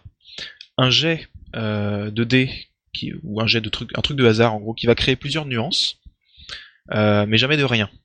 La, plupart des, quasiment tous les systèmes euh, propulsés par l'apocalypse ont trois nuances, Euh, c'est-à-dire un truc euh, qui t'arrive dans la tête, c'est le MJ qui décide. Un truc euh, où t'as des choix à faire, euh, mais ça va pas se passer parfaitement, ça va être euh, coup-ci coup-ça. Et un truc où tu réussis ce que tu voulais, c'est super, la vie est belle. En général, c'est ça les, les trois nuances de, de résultats de jet. Euh, Et le dernier truc qu'il faut pour le, le noyau vraiment pour faire du Apocalypse World, c'est euh, donner des guides du MJ sous la forme d'agenda et de principes. Donc euh, ce qu'il doit chercher et euh, quelles sont les choses qu'il doit respecter euh, dans cette recherche. Euh, Ça c'est le noyau. Si on fait ça, et d'ailleurs on peut jouer qu'avec ça, c'est très nu, très euh, très narratif, hein, euh, dans le sens où il y aura quasiment pas de mécanique. Mais si on joue avec ça, on joue déjà au système propulsé par l'apocalypse. Après, sur ça, on peut rajouter des couches. La première couche, c'est d'ajouter un peu de fioriture pour euh, enrichir la fiction et inspirer, c'est-à-dire euh, dans les deux sens, inspirer parce que du coup, on va savoir sur quoi s'appuyer. alors que si on part de ce que j'ai décrit avant, on part de quasiment rien. C'est euh, qu'est-ce que je peux faire, quoi? Donc le premier truc, c'est d'ajouter des basic moves. De dire voilà les, différentes choses fictionnelles que les personnages j'ai envie de voir faire et quelles sont les modalités pour qu'ils réussissent ou non. Euh, de mettre des dégâts ou un système comme ça de euh, de vie, de mort, euh, de euh, de folie parfois. Enfin, ça peut être toutes ces Gérer choses. la- gérer l'attrition, quoi. Exactement, c'est le, le mot exact. Euh, de l'XP. Souvent, on aime bien avoir des persos qui changent. XP, ça veut pas forcément dire s'améliorer, mais au moins changer. Euh, des moves de MC, ça peut permettre aussi du coup d'avoir euh, cette fois du côté du MJ un peu d'inspiration, de, voir un peu ce qu'il peut faire. De... Et puis les fronts, c'est-à-dire un système qui permet de préparer. D'avoir une préparation de la partie euh, Ah oui, qui est organisée. C'est la, la notion de campagne en fait. Voilà, mais même même ne serait-ce que de faire un, un truc à trois, Oui, ou même euh, une à trois séances, oui, ça vrai, peut hein. déjà euh, nécessiter de trois fronts. On voit les, les fronts de base qui sont présentés dans Dungeon World, par exemple, c'est pour faire une, Ouais. un truc en trois séances, je pense. Et il y a déjà des fronts bien présentés et tout ça. Il me semble que ça a duré plus longtemps que ça, Eric. Ouais, mais moi, des francs, j'en avais trop. Euh, Euh, en même temps, vous, vous faisiez des jets tellement pourris que ça aurait, pu, ça aurait dû aller beaucoup plus vite. D'accord, C'était la faute au mago. toujours. C'est ça. On peut rajouter encore plus de détails quand on rajoute les playbooks euh, avec leurs moves spéciaux, le matos, toutes les menaces détaillées cette fois, parce que pour préparer des fronts, on peut quand même rajouter même des guides pour créer ces fronts avec des menaces et tout ça. Là, on a euh, Apocalypse World tel qu'il est écrit, quand on arrive à ce niveau-là de détail. Mais c'est pas fini, parce qu'en fait, après, il y a tout ce que les tables ajoutent. Les moves custom, les love letters pour euh, relancer des parties ou des choses comme ça, les playbooks de fans, euh, n'importe quel matos inventé, ou aussi le fait de co-masteriser. Euh, Vincent Baker avait fait un, un post sur son blog qui expliquait comment on pouvait co-masteriser euh, Apocalypse World. C'était pas du tout euh, compliqué ni euh, ni ni, euh, euh, ni, euh, difficile à mettre en place. Et Ouais. Ouais, et mais dans comme- la pratique, ça marche pas super bien. C'est vrai. ah bah toi ça n'a peut-être pas marché. Voilà. Ouais, c'est vrai. Enfin, Lui, dans déjà, mon il a dans mon, expé- dans mon expérience, euh, mes, mes co-maîtres de jeu euh, avaient tendance à me Ah tu, laisser. tu veux dire en général ou, sur Apocalypse World en particulier Sur euh, Dark Age. Euh, Apocalypse World Dark Age, c'est une expérience. On sait pas si ça sera jamais un jeu, mais c'est euh, un, un truc qu'il a sorti Ouais, en ouais, test, l'année dernière, D'accord. à l'idée de faire euh, du Game of Thrones euh, Ouais, ou Vikings, euh, voilà, euh, avec le système d'Apocalypse World, des très très bonnes idées et une option en disant, bah, euh, en tant que MC, euh, si tu as envie de créer un personnage que j'aime pas et euh, quand tu voudras le jouer, tu, tu demandes à quelqu'un de le maîtriser. En fait, D'accord. il y a trop vais- de trucs à gérer euh, pour que mon personnage. Je vais parler de quelques jeux qui font ça effectivement, euh, différemment, mais euh, qui, font ça de façon un peu plus euh, canonique, puisque justement là, Vince Baker parlait de ça comme d'un truc qu'on peut faire avec Apocalypse World, mais qui est pas dit dans le bouquin. Euh, donc ça, c'est la dernière couche, la couche euh, propre à la table ou à la communauté de fans. Ok. Donc voilà ce que c'est le propulsé par l'apocalypse, c'est revenir sur une des couches, la changer, et du coup ça change évidemment toutes les couches euh, plus hautes, euh, mais on n'est pas obligé de, de revenir jusqu'à la première couche et changer celle-ci, hein. on peut carrément euh, juste modifier les, fronts, les playbooks, et ça fait déjà un autre jeu. Évidemment, si on veut changer l'univers, il va falloir revenir au moins de 2-3 couches. Voilà. Donc ça, c'est ce que j'appelle le propulsé par l'apocalypse, et de toute façon, je vais décrire un peu les jeux et, et l'histoire de ce, de ce métasystème, on peut, on peut dire. Euh, Ouais. Parce que c'est pas vraiment un système, c'est pas l'équivalent d'un système générique comme on le connaît dans le tradi. Euh, c'est pas un Fate, c'est pas un D20, euh, c'est un métasystème, Oui, oui. puisque il va falloir instancier euh, précisément le système avec des, des règles Mhm. euh, pour, pour. Ce qui, ce qui explique qu'il y ait pas mal de hacks qui au final marchent pas si bien que ça. Oui. Euh, et c'est aussi pour ça que je le mets en relation, en, rapport, en miroir, pardon, du tradi dans son ensemble et non pas juste d'un système générique précis comme euh, le D20 et tout ça, parce que le tradi aussi, pour moi, c'est un métasystème, c'est un truc qui dit voilà les règles selon lesquelles euh, la partie est organisée à haut niveau. Donc l'histoire du, propulsé par l'apocalypse, ça tire son origine déjà d'un jeu qui est Poisoned et d'un autre j'ai l'impression que c'est une inspiration parce que c'est pas de Vincent Baker mais qui est une inspiration euh, qui est Ghost Echo. Je crois que euh, qu'on va en parler dans pas longtemps dans Radio Rollist si je ne m'abuse. Oui, on aurait dû aujourd'hui, mais il pouvait pas, il buvait des bières. Ah là là. Je, je peux reprendre un peu là-dessus? Euh, Vas-y ouais. En fait, sur euh, Ghost Echo est, euh, est motorisé par un, un système que, qu'a utilisé, enfin qu'a créé Vincent Baker, qui a été pas mal repris par sa femme euh, Meg, qui s'appelle The Overkind Dice, qui est une mécanique en fait, Ouais je vois je vois ce que c'est. qui, euh, qui Ouais. est au cœur de Ghost Echo, et qui est notamment utilisé dans Psyrun. Et euh, alors si je me Ouais, trompe pas, alors- Ghost Echo c'est John Harper, je crois. C'est ça, hein, je dis pas de bêtises. Oui c'est ça c'est John Harper. Et euh, en fait, euh, ça a été euh, euh, pour faire pour faire simple, Psyrun devait devait sortir un petit peu différemment. Euh, le, la mécanique devait être réutilisée par quelqu'un, ça s'est pas fait, ça a été embrouillé, donc c'est sorti plus tard, mais euh, séparément. Et euh, c'est d'ailleurs assez frappant parce que euh, pour Ghost Echo, quand on le lit tout seul sans connaître le système Apocalypse, souvent on a l'impression de juste rien comprendre, et une fois qu'on a lu un jeu du système Apocalypse, c'est limpide. Mais Exactement. on, on retrouve les, euh, le même type de mécanique, mais euh, donc l'origine, euh, enfin Baker la cite souvent, c'est plutôt donc, je vais essayer de le dire euh, sans trop écorcher l'anglais, l'anglais, The Overkind Dice, donc le, le, les d'un autre type. C'est ça. Bah, c'est surtout que Otherkind, c'est un- en fait, c'est le jeu euh, qu'il avait créé, euh, qui, est, qui, est, qui est disponible en PDF sur le web, euh, où on joue des créatures euh, féeriques, euh, plus ou moins forestières peut-être, euh, des satyres, des, des elfes, des choses comme ça. Euh, et c'est dans Otherkind, donc il avait fait ce- cette première fois ce système-là. En fait, Ghost là où je dis qu'il est c'est peut-être une inspiration d'Apocalypse World, ou en tout cas un travail commun de, ces deux auteurs, euh, c'est que il y a vraiment pour la première fois une apparition de moves qui disent voilà les circonstances dans lesquelles on peut jeter les dés et des conséquences différentes. Il y avait l'équivalent du agir face au danger, il y avait un manipuler, euh, il y avait déjà des, des trucs qui ressemblaient énormément au, au d'Apocalypse World. Et ça servait par contre de la mécanique d'Otherkine, alors qu'Otherkine n'avait euh, qu'un seul type de jet, le jet de confrontation, en gros. Tout à fait. Euh, voilà ce que je voulais dire en gros. Donc après, il y a eu Apocalypse World en 2010. Ok. Le suivant en gros qui a été publié, c'est Dungeon World, euh, qui a aussi reçu le Indie RPG Award euh, en 2012 justement. Euh, Hmm. C'est le premier qui a du coup montré qu'on pouvait euh, utiliser le tampon propulsé par l'apocalypse en changeant radicalement le setting. Parce qu'il y avait eu pas mal de petits hacks euh, euh, pour changer un tout petit peu, pour faire du Mad Max, pour faire euh, Waterworld, je sais pas trop. Il y avait eu beaucoup de choses comme ça qui avaient été faites. Et puis euh, là, ça a directement parlé à tous les donjons. Évidemment, en plus, il avait pas choisi au hasard euh, Présent. l'auteur. c'était que effectivement, euh, il fallait montrer qu'on peut faire du Medfan aussi. Mais du coup, c'était vraiment un changement radical de setting. Hein. C'était. Alors, il a... par Ah. contre, il a pas changé radicalement les, les mécaniques. C'est un autre jeu qui s'en est chargé. Euh, c'est Monster Heart qui est sorti la même année. Euh, lui, il a vraiment retourné les règles d'Apocalypse. Il a dit, euh, ce sera pas du tout agir face au danger qu'on va faire. On va pas se tirer dessus. Euh, il y aura absolument pas de truc de manipulation qui ressemble à ça. Euh, enfin, il a vraiment tout retourné. Il a dit la, dynamique, ce sera ce truc-là, centré donc sur la la domination de l'un sur l'autre avec les le système des atouts. De, je sais plus comment ça avait été traduit en français, la traduction officielle. Mais voilà, il Les emprises, je crois. emprise, c'est pas ça. Les, le- les emprises, emprises. oui, tout à fait. Donc voilà, euh, Avery McDonaldo, c'est euh, c'est elle qui a réussi à, à vraiment le- prendre le truc et à dire euh, on peut en faire carrément autre chose. On peut pas juste renommer les moves comme l'avait un peu fait Dungeon World. Pour certains, c'était quasiment ça. Euh, là, c'est ça n'a rien à voir. Ok, il y a Monster Week qui lui a pas été très innovant, mais il a quand même eu, eu la eh, il a été publié, il a fait vraiment un setting complet avec des playbooks qui avaient rien à voir avec les autres. Euh, alors après, il y a Murderous Ghost qui a été très- créé par euh, par Vincent Baker aussi. Euh, c'est propulsé par l'Aqualis, c'est marqué au dos. Euh, alors que quand on lit, euh, si vraiment on n'y fait pas gaffe, on peut se dire ça n'a rien à voir. En fait, si, il y a pas mal de moments où quand on tire les cartes, du coup, ça crée trois types de.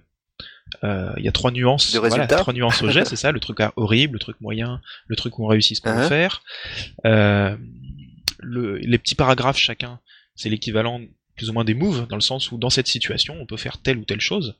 Euh, ça nous dit euh, va à tel paragraphe pour faire tel move, en gros. Euh, voilà. Ouais. Donc ça, c'est le premier Apocalypse World qui, est, chan- qui a changé carrément la forme de la partie. Pas juste la dynamique à la table, mais même la forme de la partie. On est à deux, on a un playbook en main, euh, un, truc pour euh, lire des paragraphes.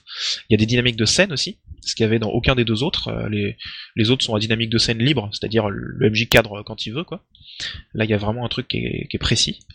Euh, alors, il y a eu Tremulus. Tremulus, je le connais assez mal, donc je vais pas me risquer à en parler. Il fait du Cthulhu, je crois. Oui, Euh, oui. Mais j'ai j'ai eu l'occasion de, de tester et ça marche plutôt C'est pas mal. l'investigation occulte, en gros. C'est pas, c'est pas Ouais, Cthulhu c'est précisément. Euh, Euh, moi je l'ai, enfin euh, moi je l'ai utilisé en Cthulhu. Hein. c'est- C'est c'est vraiment fait. euh, Je euh, on a joué à C'est du vraiment fait pour ressembler à du Cthulhu avec euh, quelques grands thèmes euh, de, de scénario, genre l'expédi- l'ex- euh, l'expédition super loin, le vieux village euh, où il y a des trucs étranges. Et euh, ce qui était très intéressant dans ce jeu, c'était la, la façon de construire le scénario à plusieurs, en fait, de, de sélectionner, en fait, de virer des options pour trouver euh, la, les- la grande trame du scénario, en fait. ok, donc il y avait un mécanisme d'enquête du coup qui euh, n'existait pas dans aucun des autres euh, propulsés par l'Apocalypse avant. Alors, c'est un scénario à, à, a priori. C'est-à-dire qu'il y a quand même un, il y a, il y a MC aussi, etc. Et il y a ce module-là, si je veux dire, qui se rajoute, en fait. D'accord. Euh, après ça, il y a Saga of the, euh, Icelanders. je crois que c'est le premier à vouloir faire une campagne à large échelle de temps, c'est-à-dire jouer sur des générations. Quand on change de perso, on peut prendre le fils ou la fille, faire des ellipses assez importantes. Euh, c'est pas interdit par les autres, mais lui il a vraiment voulu insister dessus. Et puis sinon, il change aussi pas mal de setting, parce que c'est le premier à faire un setting historique, euh, presque mythologique en fait, euh, mythique plutôt que je ne sais pas. mais voilà. Il y a The Regiment qui est pas vraiment publié, mais qui, est, a eu plusieurs formes assez bien léchées quand même. Ah, celui-là, je ne connais pas du tout de quoi ça C'est pour faire de la guerre, c'est-à-dire vraiment la guerre du Vietnam, la guerre de. C'est pour jouer des soldats en situation de, de conflit armé. D'accord. Euh, donc jouer leur vie, euh, l'attrition autant de leur morale que de leur euh, que de leur santé. Ouais. Il y a beaucoup d'insistance sur le matos et la tactique, forcément. Uh-huh. mais aussi sur les relations entre les soldats, sur les informations. La folie, les machins. Voilà, le moral, le moral, les informations de ou pas. Donc voilà. The Regiment, il a fait ça, il a hack Colonial Marines pour jouer dans l'univers d'Aliens. qui est très réussi. D'accord. Qui est très réussi. Ouais, d'accord. J'ai pas, celui-là, je l'ai pas lu. Euh, après, il y a eu la petite folie euh, engendrée par euh, Epidia Ravachol avec Vast and Starlit, qui a créé l'engouement pour les nanogames. Euh, les nanogames, et du coup, il y en a eu deux qui sont sortis avec le système propulsé par l'Apocalypse. Il y a eu Nano World, qui, alors lui, c'était clair, son but, c'était faire du système propulsé par l'Apocalypse le plus petit possible. Donc, il est plus ou moins revenu en fait au noyau que je décrivais tout à l'heure. Euh, ça, tient, ça tient largement en 200 mots, il n'y a pas de souci. Euh, mais en plus, il a même mis un petit univers euh, dessus un peu sympa, où on joue des clones. donc voilà, ça c'était le premier à faire vraiment un nano-jeu. Thunderland que j'ai présenté dans l'émission précédente, c'est un jeu plus light, c'est pas vraiment un nano-jeu, mais il est sorti dans cette époque-là aussi, il était mu par cette cette hype. et le principe, c'est que là, il y a le, un système propulsé par l'apocalypse, dans le sens où il y a des principes de MJ, et euh, il y a un move, euh, en gros, par mini-jeu. Chacun des, petits jeux a un truc de jet de dés précis, une situation où on a envie de jeter les dés. des trucs qui durent une séance. Alors il y a eu Ghost Lines, euh, que j'ai présenté aussi dans la première émission où j'étais là. c'est le premier à faire carrément aucun jet de dés et pas de MJ à la fois. Donc ça c'était innovation innovation double. Euh, rappelons que c'est à nouveau Evry qui a fait ça, donc euh, question innovation elle s'y connaît, avec le système propulsé par l'Apocalypse. Et cette année, il y a eu World Wide Wrestling qui permet de faire du, catch. Euh, du catch, et du coup pas, pas que le, côté tu vis un, tu vis un match de catch, tu te bats et tout ça, mais aussi le fait que tu es censé être un personnage euh, tu représentes un personnage dans le catch, apparemment il y a vraiment ça, t'es es une sorte d'acteur en même temps qu'un combattant, euh, et ce qui mhm. veut dire que tu, tu as une, une, réputation à tenir, t'as as envie de faire évoluer ton personnage dans un certain sens, mais les auteurs ont pas envie, etc. Enfin, il y, a tout un truc assez marrant sur les deux niveaux de, de fiction. Euh, donc voilà, ça a l'air intéressant aussi. Night Witches, donc que j'avais présenté l'autre fois et que cette fois j'ai commencé à jouer, euh, qui est le premier à créer un cadre de campagne très très contraint. Euh, puisqu'il y a une suite de scénarios euh, déjà créés, qui est très large et surtout qui laisse beaucoup de liberté, puisque le but c'est pas de, refaire l'histoire et les conflits armés, mais même la, vie plutôt des soldats dans leur euh, dans, toutes les contraintes qu'elles ont. Mais voilà, c'est le premier à créer un cadre hyper contraint, un truc. c'est aussi le premier à faire un MJ tournant, un MJ tournant assez, inclus dans la dans les règles, puisque Dreamers faisait pas un MJ tournant, mais plutôt un, un co-MJing en permanence. Euh, donc là, voilà, MJ tournant. Alors, plus anecdotique, il y a eu Magical Fury. Plus anecdotique dans le sens où euh, c'est un jeu qui est pas qui est pas hyper. Euh, c'est vu par l'auteur, je l'ai présenté hein, d'ailleurs. Il est vu par l'auteur quand même comme comme une espèce de de pilule pour se débarrasser de son blocage créatif et pour recommencer à bosser sur son vrai jeu.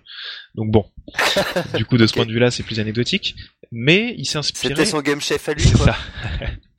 mais il s'est inspiré quand même fortement du système euh, propulsé par l'Apocalypse, un peu allégé, un peu plus rabattu vers le tradi euh, euh, par certains points de vue, mais voilà, c'est quand même très très fortement visible que c'est propulsé par l'Apocalypse. Et en développement de significatif, il y a Urban Shadows et World in Peril, tous les deux kickstartés, ouais. qui mhm. sont eux donc pas encore sortis, donc je peux pas vous en parler plus en détail. c'est de l'urban fantasy pour le premier, et du super héros pour le deuxième. Donc le but de tout ça. Ouais. euh, juste un, un mot sur Urban Shadows, c'est presque plus un un comment dire un World of Darkness euh, Oui. Apocalypse que euh, Que du bitlit. que vrai que vraiment euh, de la fantasy urbaine. Ouais, c'est ça, parce que souvent ça tire vers le bitlit, la fantasy urbaine. Ouais. Euh, ça, c'est plutôt Monster Art. Euh, alors que là, ouais, il y a carrément des trucs de manipulation, euh, euh, de groupes, de factions, et ça fait vraiment MD, MDT. Oui, c'est ça joue ça joue euh, énormément sur les factions. Ouais, les intrigues, ça fait très mascarade. Euh, donc le but Il y a de tout The ça, Hood aussi, euh, Qu'est-ce qu'il y a The Hood. The Hood, euh, il en Euh, est où euh, non, il me, sem- non, il me semble que bah, il est sorti. Il est, euh, tu peux l'acheter. Ah. en Bah, oui, oui. Euh, Il me semble que d'ailleurs, Callisto l'a euh, présenté. Callisto, euh, Callisto l'a critiqué dans un numéro euh, passé. C'est Mm. vrai, tout à fait. My il y a bad. celui-là aussi qui est qui euh, qui apparemment a quelques a quelques défauts. euh, Ouais, Ouais, Callisto avait ouais, l'air d'avoir on eu a des parlé, problèmes. j'en sais. Ouais. Ouais. Euh, et j'en ai lu un hier qui est pas véritablement un jeu à part entière. En fait, il est sorti. euh, c'est un, un truc qui a été kickstarté euh, la semaine dernière, qui vient de qui vient d'être financé, dont on a reçu Ouais. les prévus hier soir. Euh, c'est un supplément pour Dungeon World qui s'appelle Perilous Journeys, mais il a été obligé de changer son nom parce que ça s'appelle le Perilous Wild maintenant, parce que en fait quelqu'un avait déjà fait un jeu de rôle qui s'appelait pareil. D'accord. Euh, il a changé genre deux, deux jours avant la fin du Kickstarter, il a annoncé à tout le monde au fait, le jeu s'appellera pas comme ça. Euh, mais euh, donc c'est un, c'est un supplément sur euh, l'exploration. en- D'ailleurs, c'est mais c'est pas le nom d'un supplément officiel euh, don- donjon, euh, Perilous Jour- Journeys? C'est Ça me rappelle quelque Il y avait, chose. Dan- il y avait Dangerous Journeys qui était un jeu de Gary Gygax qui, qu'il avait fait dans les années Ah, 90. c'est peut-être ça. Ah, pour c'est ça que ça me rappelle en fait. Et après ça j'ai viré de chez TSR, mais euh, c'est peut-être la même chose. Euh, donc ça, oui, c'est un, un supplément pour Dungeon World, mais en fait, euh, en bonus, il a aussi sorti un petit jeu qu'il appelle euh, Freebooters on the Frontier, euh, qui est une sorte de mode de Dungeon World qui fonctionne à peu près tout seul, euh, et qui permet de faire du, euh, de la boîte rouge euh, pour Dungeon World. Parce qu'il faut savoir que Dungeon World, c'est quand même un jeu assez héroïque. Ils en ont fait un, un truc qui rappelle un peu les grandes heures de des, des deuxième édition, euh, où, euh, où les personnages, euh, bon bah ils sont, ils peuvent mourir, hein, mais euh, s'ils meurent, ils rencontrent la mort et tout, ils peuvent pas marcher. euh, Ils ont des bâtons de disjonction et puis des ils sont, trucs ils comme sont ça. quand même euh, super balèzes et ils progressent très vite. Euh, Freebooters, c'est l'idée de faire ben, le, le château fort aux confins du pays. euh, quand tu jouais avec la boîte rouge, le Tom oui, t'avais t'as un des 8 points de vie si tu joues un guerrier. Euh, ça avait pas de bol, t'avais deux points de vie et euh, t'avais intérêt à faire super gaffe, à engager euh, des hommes d'armes pour nettoyer euh, les, les terriers des kobolds avant d'y aller, euh, à faire des diversions pour essayer de piquer l'or avant de partir parce que tu gagnes tes points d'expérience à, la pièce d'or et pas au monstre tué. Et à la lecture, ça a l'air super intéressant parce que il a, il est arrivé à, à mélanger un peu les, deux, les deux optiques, que le, l'apocalypse World qui est finalement très dramatique, qui est euh, très, euh, très basé sur la fiction et très, euh, très narratif finalement, même si c'est, c'est très- parfois très crunchy. Et le truc euh, euh, où tu gères ta prise de risque, où tu gères ton attrition, où tu comptes tes flèches, euh, tu fais attention à pas oublier des rations parce que sinon euh, quand tu vas partir, bon, si tu si, si t'as que cette ration pour un voyage de 7 jours et que tu perds, eh ben, les gens vont commencer à dépérir. C'est un truc que je testerai assez vite. Voilà, juste petite parenthèse, pardon. Non, non, pas de souci. Euh, donc le but d'avoir cité un peu tout ça, non seulement de voir le- la chronologie et puis les, les innovations euh, petit à petit, c'est aussi de voir la diversité euh, qu'il y a dans les settings et les ambiances différentes qui ont été explorées. Déjà, il y a tout le classique qui a été exploré quasiment, le Medfan, le post-apo, le super-héros, la fantasy urbaine, le Cthulhu, enfin tous ces trucs-là. Euh, mais il y a aussi du coup des, des, des essais un peu de nouveaux trucs. Euh, il y a du Magical Girl, donc de la communauté queer, euh, des femmes soldats dans l'URSS, le catch, euh, du drama beat lead, de la saga historique, de l'horreur solitaire. Il y a vraiment euh, plein plein de trucs autant classiques que moins. Pardon Il y a, je, euh, je pense à The Warren dans les trucs un peu étranges. Qui est, euh, Oui, le lapin, je veux des lapins. The, Le The Warren, The Warren. le terrier, si tu veux, qui est une reprise de, en gros, de Bunny, Ah, and ok. Burrows dans l'esprit de, et qui est euh, super intéressant d'un point de vue technique. Ah oui? Qu'est-ce qu'il propose de, de particulier? De jouer des lapins dont le principal move, c'est de paniquer.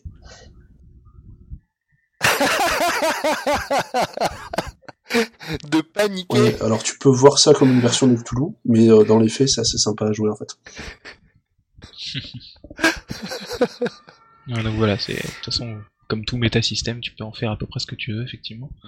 Euh, et donc pour finir sur l'histoire du, P- du propulsé par l'apocalypse, euh, sachez que l'avenir plus ou moins proche nous réserve une Apocalypse World deuxième édition. Vincent Baker Oh. a annoncé ça, euh, euh, puisqu'en fait il va modifier certains trucs, euh, bah, forcément, en- ça fait combien de temps? Ça fait 5 ans, il a changé de d'attitude par rapport au truc, il a besoin de, de changer certaines choses dans ses pratiques euh, et tout ça, et du coup il a dit aussi, bah, moi j'ai l'impression que ça ça a marché, ça ça a pas marché. Uh-huh. Voilà, vous voyez déjà que cet aspect-là le rapproche d'un jeu de rôle tradi, c'est parce que à ma connaissance c'est le deuxième peut-être jeu indie à avoir une une réédition. Deuxième édition? C'est ça, hein, y a... Il y a Sorcerer. Sorcerer, c'est pas une deuxième en- édition, il a pas changé les règles, il a Non. commenté. Alors ça, moi j'ai trouvé ça complètement absurde. En fait, ce qu'il a choisi de faire, c'est de mettre euh, l'original euh, page gauche et euh, page droite plein de compléments. Avec euh, des fois des, des, euh, des commentaires du genre Ah oui, euh, maintenant je ne fais plus comme ça, je fais comme ça. Bah, je, je, je te rappelle que je l'avais critiqué, euh, critiqué dans le premier sens du terme. hein. Ouais, ouais. C'est que c'est pas une bonne idée en fait. Ouais, ouais. Et, euh, et du Oui, coup, euh, alors effectivement, c'est une forme de, de réédition, mais Ouais. qui n'y a pas vraiment gagné. euh. qui est sur la forme assez compliquée à Alors que là pour le alors que là pour le coup de Dungeon enfin euh, Apocalypse World deuxième édition ce sera un ce sera du standalone. Oui, c'est ça, un- enfin il y un aura nouveau ce sera- bouquin et tout ça, ouais. D'accord. Tout à fait. Alors les changements sont pas hyper importants, hein. je pense euh, qu'il y aura très très peu de différences significatives que vous verrez, mais il y en a quand même des significatives. Euh, Alors maintenant je vais vous parler du coup des ce qu'il y a comme similitude entre euh, le propulsé par l'apocalypse et le jeu de rôle tradi, et ce qu'il y a comme différence. Euh, quand je parle de similitude, je veux dire euh, dans tout le jeu de rôle, euh, la globalité du jeu de rôle, évidemment qu'il y a des similitudes. Euh, on parle d'une fiction, euh, on a une conversation à la table, euh, tout ça. Mais là, je parle vraiment de similitude entre ces deux métasystèmes précis. Euh, La première chose qui frappe, c'est la similitude entre les aspects extérieurs de la partie. Quand on regarde une partie est en train d'être faite, euh, on voit un MJ, on voit des caracs avec des fiches, on voit des dés, des persos.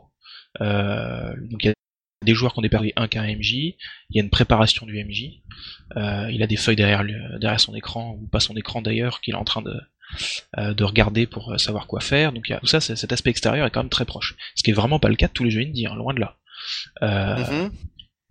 Ça par contre c'est quasiment toujours euh, propre à, à la totalité Oui, de la par, par exemple, euh, le MJ n'étant pas dans une tente Quechua avec un talkie-walkie, C'est ça. c'est voilà, c'est- Euh, on, ne peut- on ne voit pas la différence avec le jeu de rôle traditionnel. Euh, après, il y a le principe de la fiction avant tout. Euh, c'est-à-dire le en bah, le fait que on est toujours en train de décrire ce qu'on fait, le- il y a le fameux roleplay, mais tout simplement déjà décrire son action pour que le MJ puisse décider de ce qui va se passer mécaniquement, euh, c'est une nécessité. Il y a besoin de décrire vraiment ce qu'on fait parce que de toute façon, c'est pas nous qui décidons mécaniquement ce qui va se passer la plupart du temps. Donc, ça apporte une un certain besoin de fiction. Euh, dans Apocalypse World, c'est dit encore plus clairement puisqu'il y a vraiment le principe de to do it, you have to do it, et inversement, if you do it, you do it, euh, qui est le principe euh, miroir sur les moves. Euh, Mhm. Et voilà, donc c'est aussi le principe fiction first. Sans la fiction, il peut rien se passer. Il n'y a pas de, il y a pas de d'enchaînement de mécanique. Euh, il n'y a pas de points à dépenser qui permettent de faire des, des jets ou des choses comme ça. C'est uniquement la fiction qui déclenche tout. Euh, ok. Il y a toujours le OK, what do you do à la fin de, à, à- à la fin d'une d'une De, tirade de la phrase, C'est oui, ça, voilà. euh, qui est l'équivalent du, tra- du, du très traditionnel, et là au sens propre, de qu'est-ce que tu fais après, après que le MJ ait dit un truc, quoi. Euh, il t'attaque, qu'est-ce que tu fais, voilà. Euh, lié au principe de Fiction First, il y a la, résolution avec des dents. Alors ça, c'est un, une traduction d'un d'un terme de Vincent Baker, euh, qui est que c'est un peu toujours pareil, c'est-à-dire si quelqu'un ne décrit pas ce qu'il veut faire dans la fiction, il n'y a pas moyen que le conflit avance. On peut pas continuer en faisant comme si on jetait des dés à la table en sachant ce qu'on faisait. Euh, c'est pas possible, c'est bloqué en fait. Il avait déjà fait ça dès le début avec euh, Dogs in the Vineyard. Euh, si quelqu'un annonce j'attaque, euh, la personne en face ne peut même pas dire avec quoi elle va défendre parce que pour choisir les ressources qu'elle va engager, il faut qu'elle sache le type d'attaque et du coup ce qu'elle risque. Et là c'est un peu pareil, c'est que si quelqu'un te dit je fais go aggro sur toi, si t'as pas moi idée de ce qu'il te demande, de quelles sont les armes qu'il a à sa disposition, de l'aide que tu as autour de toi, de toute la situation, tu peux pas du tout savoir ce que tu vas répondre. Donc il y a vraiment toujours ce principe de résolution avec des dents, euh, tu peux pas t'éloigner des, clous euh, de la fiction, en gros. Il y a cette phrase donc c'est dans Apocalypse World, si quelqu'un dit je fais go agro, le MJ est censé répondre cool, what do you do? C'est-à-dire c'est le monter à l'assaut, c'est ça? Go agro, non c'est ah, je sais plus. C'est euh, le truc pour menacer, euh, pour menacer quelqu'un. Je sais plus la traduction. Pour menacer, c'est-à-dire euh, demander quelque chose en... Oui, oui, oui, oui, oui, euh, ok. Mettre la sauce dans le tout simplement. C'est agresser. Oui, oui, pardon, oui, pardon, c'est. c'est agresser quelqu'un, le terme exact, c'est ça. Agresser, d'accord. donc voilà, il y a ce, ce truc-là, le cool what do you do, le, mm. la résolution avec des dents. ça a aussi eu la, eu le bénéfice de créer une grammaire commune. En fait, c'est le terme qu'utilise Greg Pogor, une grammaire commune. Euh, dans le jeu de rôle tradit, on parle de scénar, on parle de PJ, on parle de difficulté de jet, on parle d'XP, et tout le monde sait à quoi ça fait référence, quel que soit le système en fait. On sait l'idée qu'il y a derrière. Euh, et ben dans Apocalypse World, il y a un peu ça aussi. Quand on parle de move, tout le monde sait ce que c'est un move dans un système propulsé par l'Apocalypse. L'agenda du MJ, le principe du MJ, il y a toute une grammaire qui a été créée qui est commune à ça. Euh, ah. C'est ce qui permet du coup de discuter entre, entre créateurs, mais aussi entre joueurs de, de systèmes différents mais toujours de ce. D'accord, ok. Tu veux dire que, oui, ok, ça, ça crée une, une, communauté de, de qui, qui, permet de discuter en parlant des, des mêmes choses avec, en portant des. C'est ça. Et, qu'elles portent le même nom. Et du coup, tu peux aussi arriver à une table euh, en connaissant les systèmes propulsés par l'apocalypse en général, mais pas ce système-là. Mhm. et réussir à, rentrer dans la partie plus facilement parce que du coup tu as une expérience de ce type de métasystème. Alors que la plupart des jeux indie, il faut réapprendre chaque jeu indie le système complet. Oui oui. oui et puis euh, j'en connais où il faut lancer des nouilles ou des trucs comme ça donc Oula, ça je connais pas. Euh... C'était c'était le jeu proposé par Antoine Bugley euh, au dernier Game Chef. Okay. Ouais, c'est un peu spécial. Hein, euh, et enfin... Mais à la fin, on mange les pâtes, donc il n'y a pas de perte. Y a... Ouais, ouais, d'accord. Pas avec la nourriture. Ouais, ouais, ok. Euh, et enfin, la dernière similitude importante, c'est quand même que c'est à chaque fois décliné en plein de systèmes euh, très différents, qui permettent de faire des, des, settings différents, mais des fois aussi des, euh, des vraies mécaniques différentes. Euh, dans le tradi, il y a des systèmes qui n'ont rien à voir au niveau de système de magie, au niveau du système d'attrition, au niveau de l'XP, il y a vraiment des trucs très très différents, alors qu'ils ont une mm. même base traditionnelle qui est, qui, est, vraiment similaire. Rien que le fait d'utiliser des types de dés différents, c'est-à-dire de créer des, des probabilités différentes, euh, d'avoir des compétences ou pas, des caracs, euh, tout ça, euh, des classes ou pas de classes, parce que pareil pour les systèmes propulsés par l'Apocalypse, il n'y a pas toujours des classes en tant que telles. voilà, donc ça aussi c'est... C'est vrai, il y a, il y a des apocalypses, quelque chose où on incarne tous un même type de personnage? Alors déjà Nano World, mais ça c'est facile puisque. D'accord, ok. le but c'était de faire en quelques mots. Il y a aussi euh, Murderous Ghost, mais ça c'est pareil, c'est très spécial. Mais je pense euh, tout particulièrement en fait à, à Night Witches, euh, puisque le, quand tu choisis ton comment ça s'appelle ta nature, en fait ça définit une petite partie de ton ta mécanique, mais assez peu par rapport à la plupart des à la plupart des classes, je crois. voilà, c'est pas forcément. Bah, disons que le, le, le principe d'avoir des classes différentes, c'est d'avoir des moves spécifiques. C'est d'avoir des moves spécifiques, d'avoir une niche en fait, c'est ça. C'est toujours ce mm. principe de mm. niche qui te. C'est d'avoir une particularité liée à son personnage. Euh, Il y a World of Dungeons aussi. Euh, euh, qui est un pardon World of Dungeons, oui, c'est un, qui est un, une sorte de micro-hack de, de Dungeon World par John Harper hein, qui tient sur deux pages. Et, qui est également sans, sans archétype. Ouais, voilà, tu, tu choisis une classe et tu as un bonus à quelque chose. Oui, c'est voilà, c'est très peu. Ok. Euh, très peu marqué. Magical Fury aussi d'ailleurs, il n'y a pas du tout, pas du tout de classe. Euh, donc voilà, ça c'est la, dernière grande similitude. Maintenant, je vais parler des différences. Euh, alors, je, je rappelle hein, sur tout ça, dès que je parle de différence, euh, je vais aussi forcément mettre mon opinion dedans, puisque on peut pas parler de faits sans que l'opinion euh, transgresse, transparaisse, pardon. mais je vais quand même Vas-y, essayer. transgresse si tu veux. Hein. Évidemment que je transgresse toujours. Euh, alors, le premier truc euh, assez important, euh, surtout moi ce que j'ai ressenti énormément quand j'étais MJ Tradi, euh, c'est que là la différence c'est que le MJ est fortement guidé. Il est guidé par les agendas, par les euh, principes, par les moves, euh, et par la plupart des fronts avec tous les détails de les détails de de différents types de menaces et tout ça. Donc il est fortement guidé, c'est-à-dire que quand il, il doit préparer sa partie, euh, alors déjà il y a la première partie qui est un peu spéciale, la première session, euh, où on te dit il faut poser plein de questions, euh, faut essayer de, de faire intervenir les, les PJ euh, pour savoir quel est leur quotidien, alors des choses comme ça. Mais après ça, t'es très guidé puisqu'on te dit prends ça, euh, crée euh, tel truc, fais, euh, fais une menace à partir de ça, crée un front en reliant plusieurs choses, enfin voilà, on te dit Mhm. quoi faire. Et après, pendant la partie aussi, t'es très guidé, euh, puisque Ouais. tu dois toujours regarder ta liste de moves, tes principes, tu dois les respecter en permanence. Et si tu fais ça, si tu respectes ces, ces règles-là, euh, la partie marche. En gros, le, le Vincent Baker t'assure que la partie marche si tu fais ça. Euh, et effectivement, bah, d'ailleurs je dis Vincent Baker, mais après évidemment tous les autres ont créé leur propre guide de MJ différent. Ok, euh, ça crée autre chose après ce truc-là, mais, mais aussi d'autres, c'est que le MJ n'est pas au-dessus des règles. Euh, donc le principe qu'il doit respecter des principes, c'est assez clair. hein. Dès, dès ce truc-là, on voit que euh, c'est différent. euh, il doit respecter des règles, euh, puisqu'il peut pas faire n'importe quoi. Même si Mhm. en fait on se rend compte vite que euh, les principes c'est quand même des principes qui sont souvent respectés en tradi, mais pas toujours, mais souvent. Euh, mais il y a aussi autre chose, c'est que sur toutes les mécaniques de jet de dés, tout ça, en plus de, ses, de, du- de son côté de l'écran où il a des règles, il y a aussi que tout ce qui se passe de l'autre côté, c'est-à-dire ce que font les joueurs, euh, c'est pas à aucun moment c'est lui qui doit décider euh, de quand est-ce que les mécaniques entrent en jeu ou non.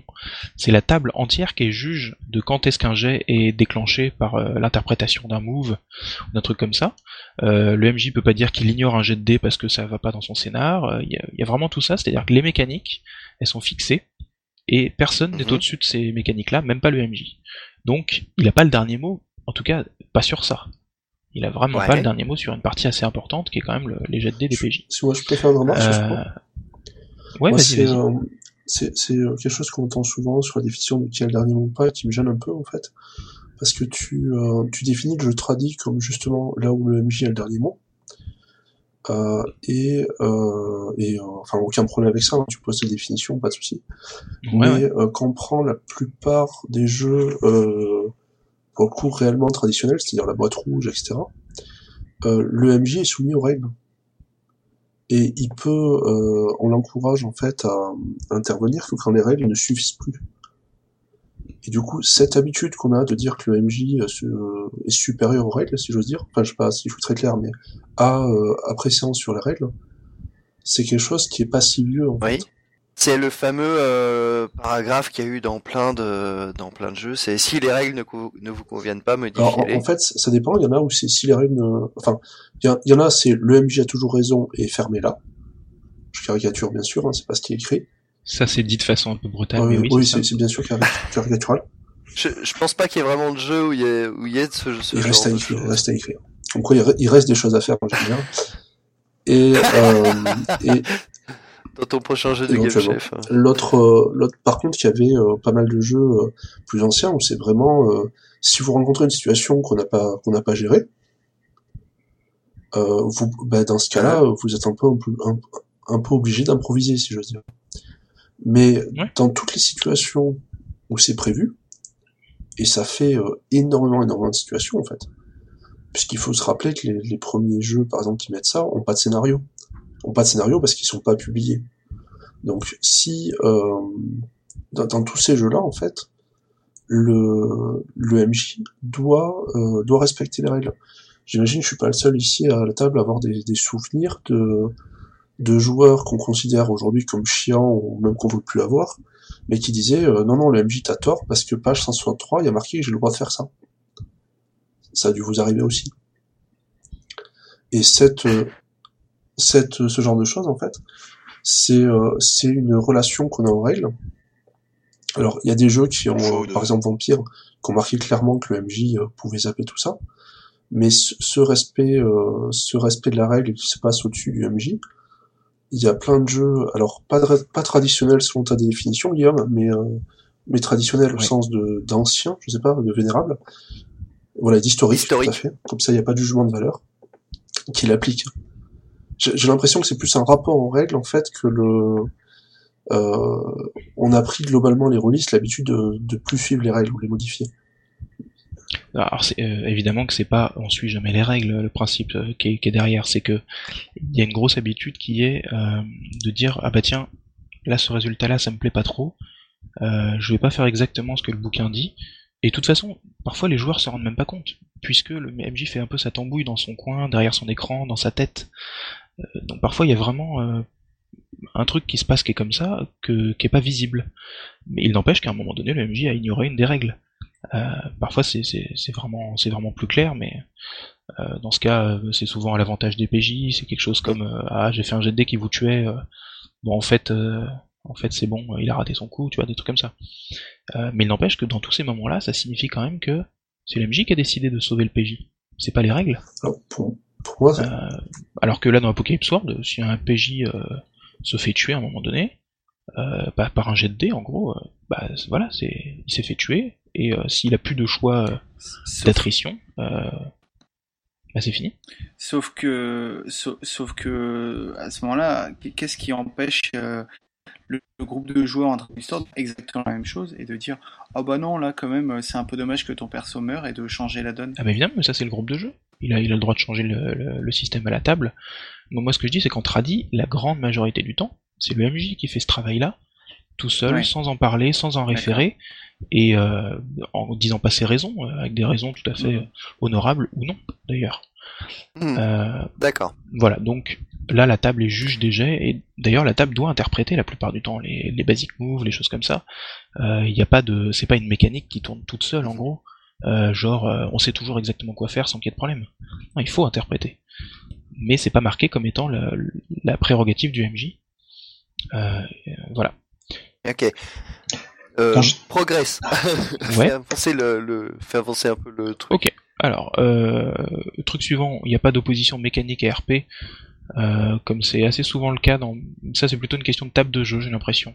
Ça dépend énormément des tables, mais il y a quand même, c'est quand même un truc qui revient, quoi, cette, cette opposition euh, mécanique et RP. Alors que là, justement, euh, Vincent Baker a bien dit, euh, et tous les autres après ont suivi, c'est le move crée un élément de fiction tout et un élément de mécanique à la fois. Les deux sont intrinsèquement liés et euh, tu peux pas séparer les deux en disant euh, c'est bon on le fait en RP, ça c'est pas possible avec Apocalypse World. Euh, et inversement, tu peux pas juste euh, faire de la mécanique sans qu'il y ait de la fiction, ça on en a déjà parlé. Il y a des jets à faire qui sont déjà décidés, donc il n'y a pas de dire quand est-ce que tu jettes les dés, avec quelles compétences et tout ça. C'est lié à ce que je disais un peu avant aussi. Mhm. Euh, c'est les basic moves et puis les moves après de PJ. Il n'y a jamais de risque de jeter euh, pour obtenir rien.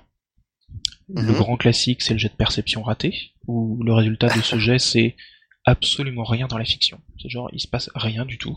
Donc, on a passé un moment à la table à faire quelque chose qui n'a servi à, à- à absolument rien, sauf dans la tête du MJ, puisque lui, évidemment, ça lui a changé euh, sa perspective à la suite.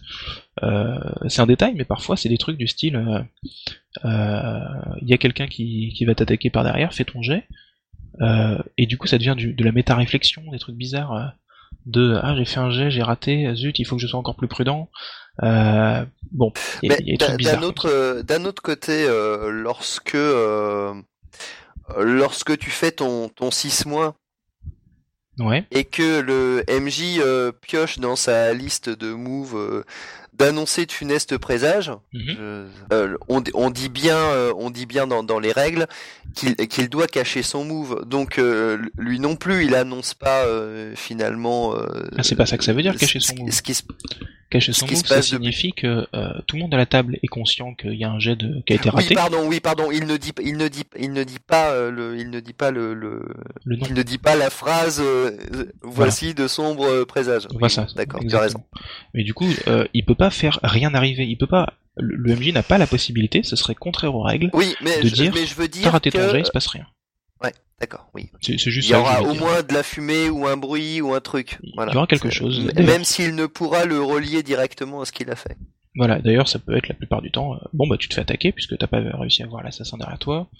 voilà. après, il y a aussi tout un, un, principe qui est le fortune in the middle, donc la, la chance au milieu, plutôt que la chance à la fin, qui est le grand grand classique du tradi. C'est-à-dire, on décide de tout ce qui va être tenté dans la fiction, on décide des modalités, on essaie de réfléchir à est-ce qu'il y a des modificateurs, des choses comme ça, et puis à la fin, on fait un jet de dés qui tranche le truc. Ça, c'est Fortune in the end, c'est donc la chance à la toute fin. Euh, évidemment, il y a toujours une petite dose d'interprétation après, évidemment, des fois assez importante de la part du MJ, mais c'est très différent du Fortune in the Middle qui est le presque la norme en fait dans le, dans le système propulsé par l'Apocalypse, euh, puisque mhm. dès qu'on fait un 7-9 et même parfois des 10+, il y a des choix à faire après le jet de dés et des choix qui sont très importants. C'est pas des petits choix mmh. euh, euh, de plus 1, moins 1, des choses comme ça. Des fois, c'est carrément euh, je prends contrôle de la base ou à la place, je sauve ma peau. Donc c'est vraiment.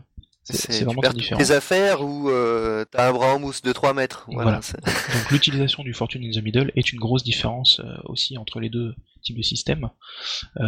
ça apporte le fait d'avoir des choix à part, de, ça pose des, des, des situations aléatoires qui créent des choix, mmh plutôt que de créer des situations pas aléatoires et à la fin donner, à la fin de faire un effet aléatoire. Euh, L'XP, euh, la plupart du temps, elle est plutôt vécue comme une récompense qui vient du MC, enfin du MJ plutôt, euh, dans le jeu, dans le jeu de rôle tradi, puisque c'est quelque chose qui est qui récompense soit les bons comportements, soit la réussite de la mission, le RP, plein d'autres choses, puisque chaque système a créé ses, ses raisons pour donner de, de l'XP. Mais souvent, les gâteaux, tout ça. Voilà. Mais souvent, c'est vraiment une récompense du MJ. Décider que toi, tu méritais ça, toi, tu méritais ça. Parfois, c'est très cadré par les règles. Mais c'est quand même le MJ qui est l'interprète de savoir quand est-ce qu'on obtient euh, de l'XP. Euh, après, il y a des calculs d'XP qui sont purement mécaniques, qui est basé sur monstre tué, tant voilà. Voilà, c'est ça il y a toujours une petite dose d'interprétation même dans ces cas-là, puisque est-ce que tu l'as tué euh, ou est-ce que tu l'as juste fait fuir et il est mort plus loin? Enfin, Il y a toujours des petits trucs un peu où il faut décider, mais effectivement c'est ça. Bon, donc du coup le MJ perd énormément euh, son rôle de pourvoyeur euh, d'évolution à la table. C'est plus lui, uh-huh. c'est les règles, c'est le groupe entier qui décide, bah là toi t'as fait ton jet euh, sur cette carac, bah vas-y, t'es bon, t'as as coché ton truc. Ou t'es arrivé à HX plus 4, c'est que les règles qui créent l'XP, du coup c'est la table entière qui, euh, qui est la garante de ça. Euh, d'ailleurs, question, les... Les conditions d'attribution d'XP peuvent être complètement différentes d'un jeu Apocalypse à l'autre? Ah question, Je, me souviens plus. Euh, oui, carrément. Il y a beaucoup de jeux qui ont fait le choix de garder le principe de, euh, le principe de coche euh, sur des caracs, mais par exemple Sagas of the Icelander n'a pas ça. Je crois que c'est à chaque fois que tu fais un move qui cible quelqu'un dans tes relations. D'accord. Tu, coches un, truc, uh-huh. ce qui te pousse juste à interagir avec les autres et avec tous les autres, puisque tu ne pourras cocher qu'une seule fois chaque personne, donc tu intérêt à interagir avec tout le monde. Mhm. Mais voilà, il doit y en avoir plein d'autres. Euh, bah, moi je me souviens surtout de celui de Dungeon World où on fait des XP lorsqu'on fait un échec. Et oui, tout à fait, exact. Euh, alors c'est toujours un, choix du joueur de faire aussi une action. Vraiment de la merde Pardon? Sinon, c'est vraiment de la merde le système d'XP comme ça. C'est-à-dire qu'on on en est sur des systèmes d'XP aléatoires. Excusez-moi, c'est juste une petite remarque comme ça. J'ai plein de remarques pourries à faire sur Apocalypse World. Celle-là, c'est l'une de celles qui me fait le plus bondir. Excusez-moi, je vous laisse. Et ça, c'est Dungeon World. ça, c'est juste Dungeon World. Et euh... en fait, ce que ça, ce que ça fait, c'est que ça te force à euh, ne pas forcément tout le temps jouer sur ta, tes, ta force. Voilà. Ouais, c'est ça. Oui, mais au final, ça reste quand même un truc aléatoire. Ça reste comme un système d'XP Tout à fait, ça c'est clair. Après, le système d'XP est aléatoire. Ah bah si t'as pas de moule au dé, tu passes un niveau dans, un, dans, dans la partie. Hein.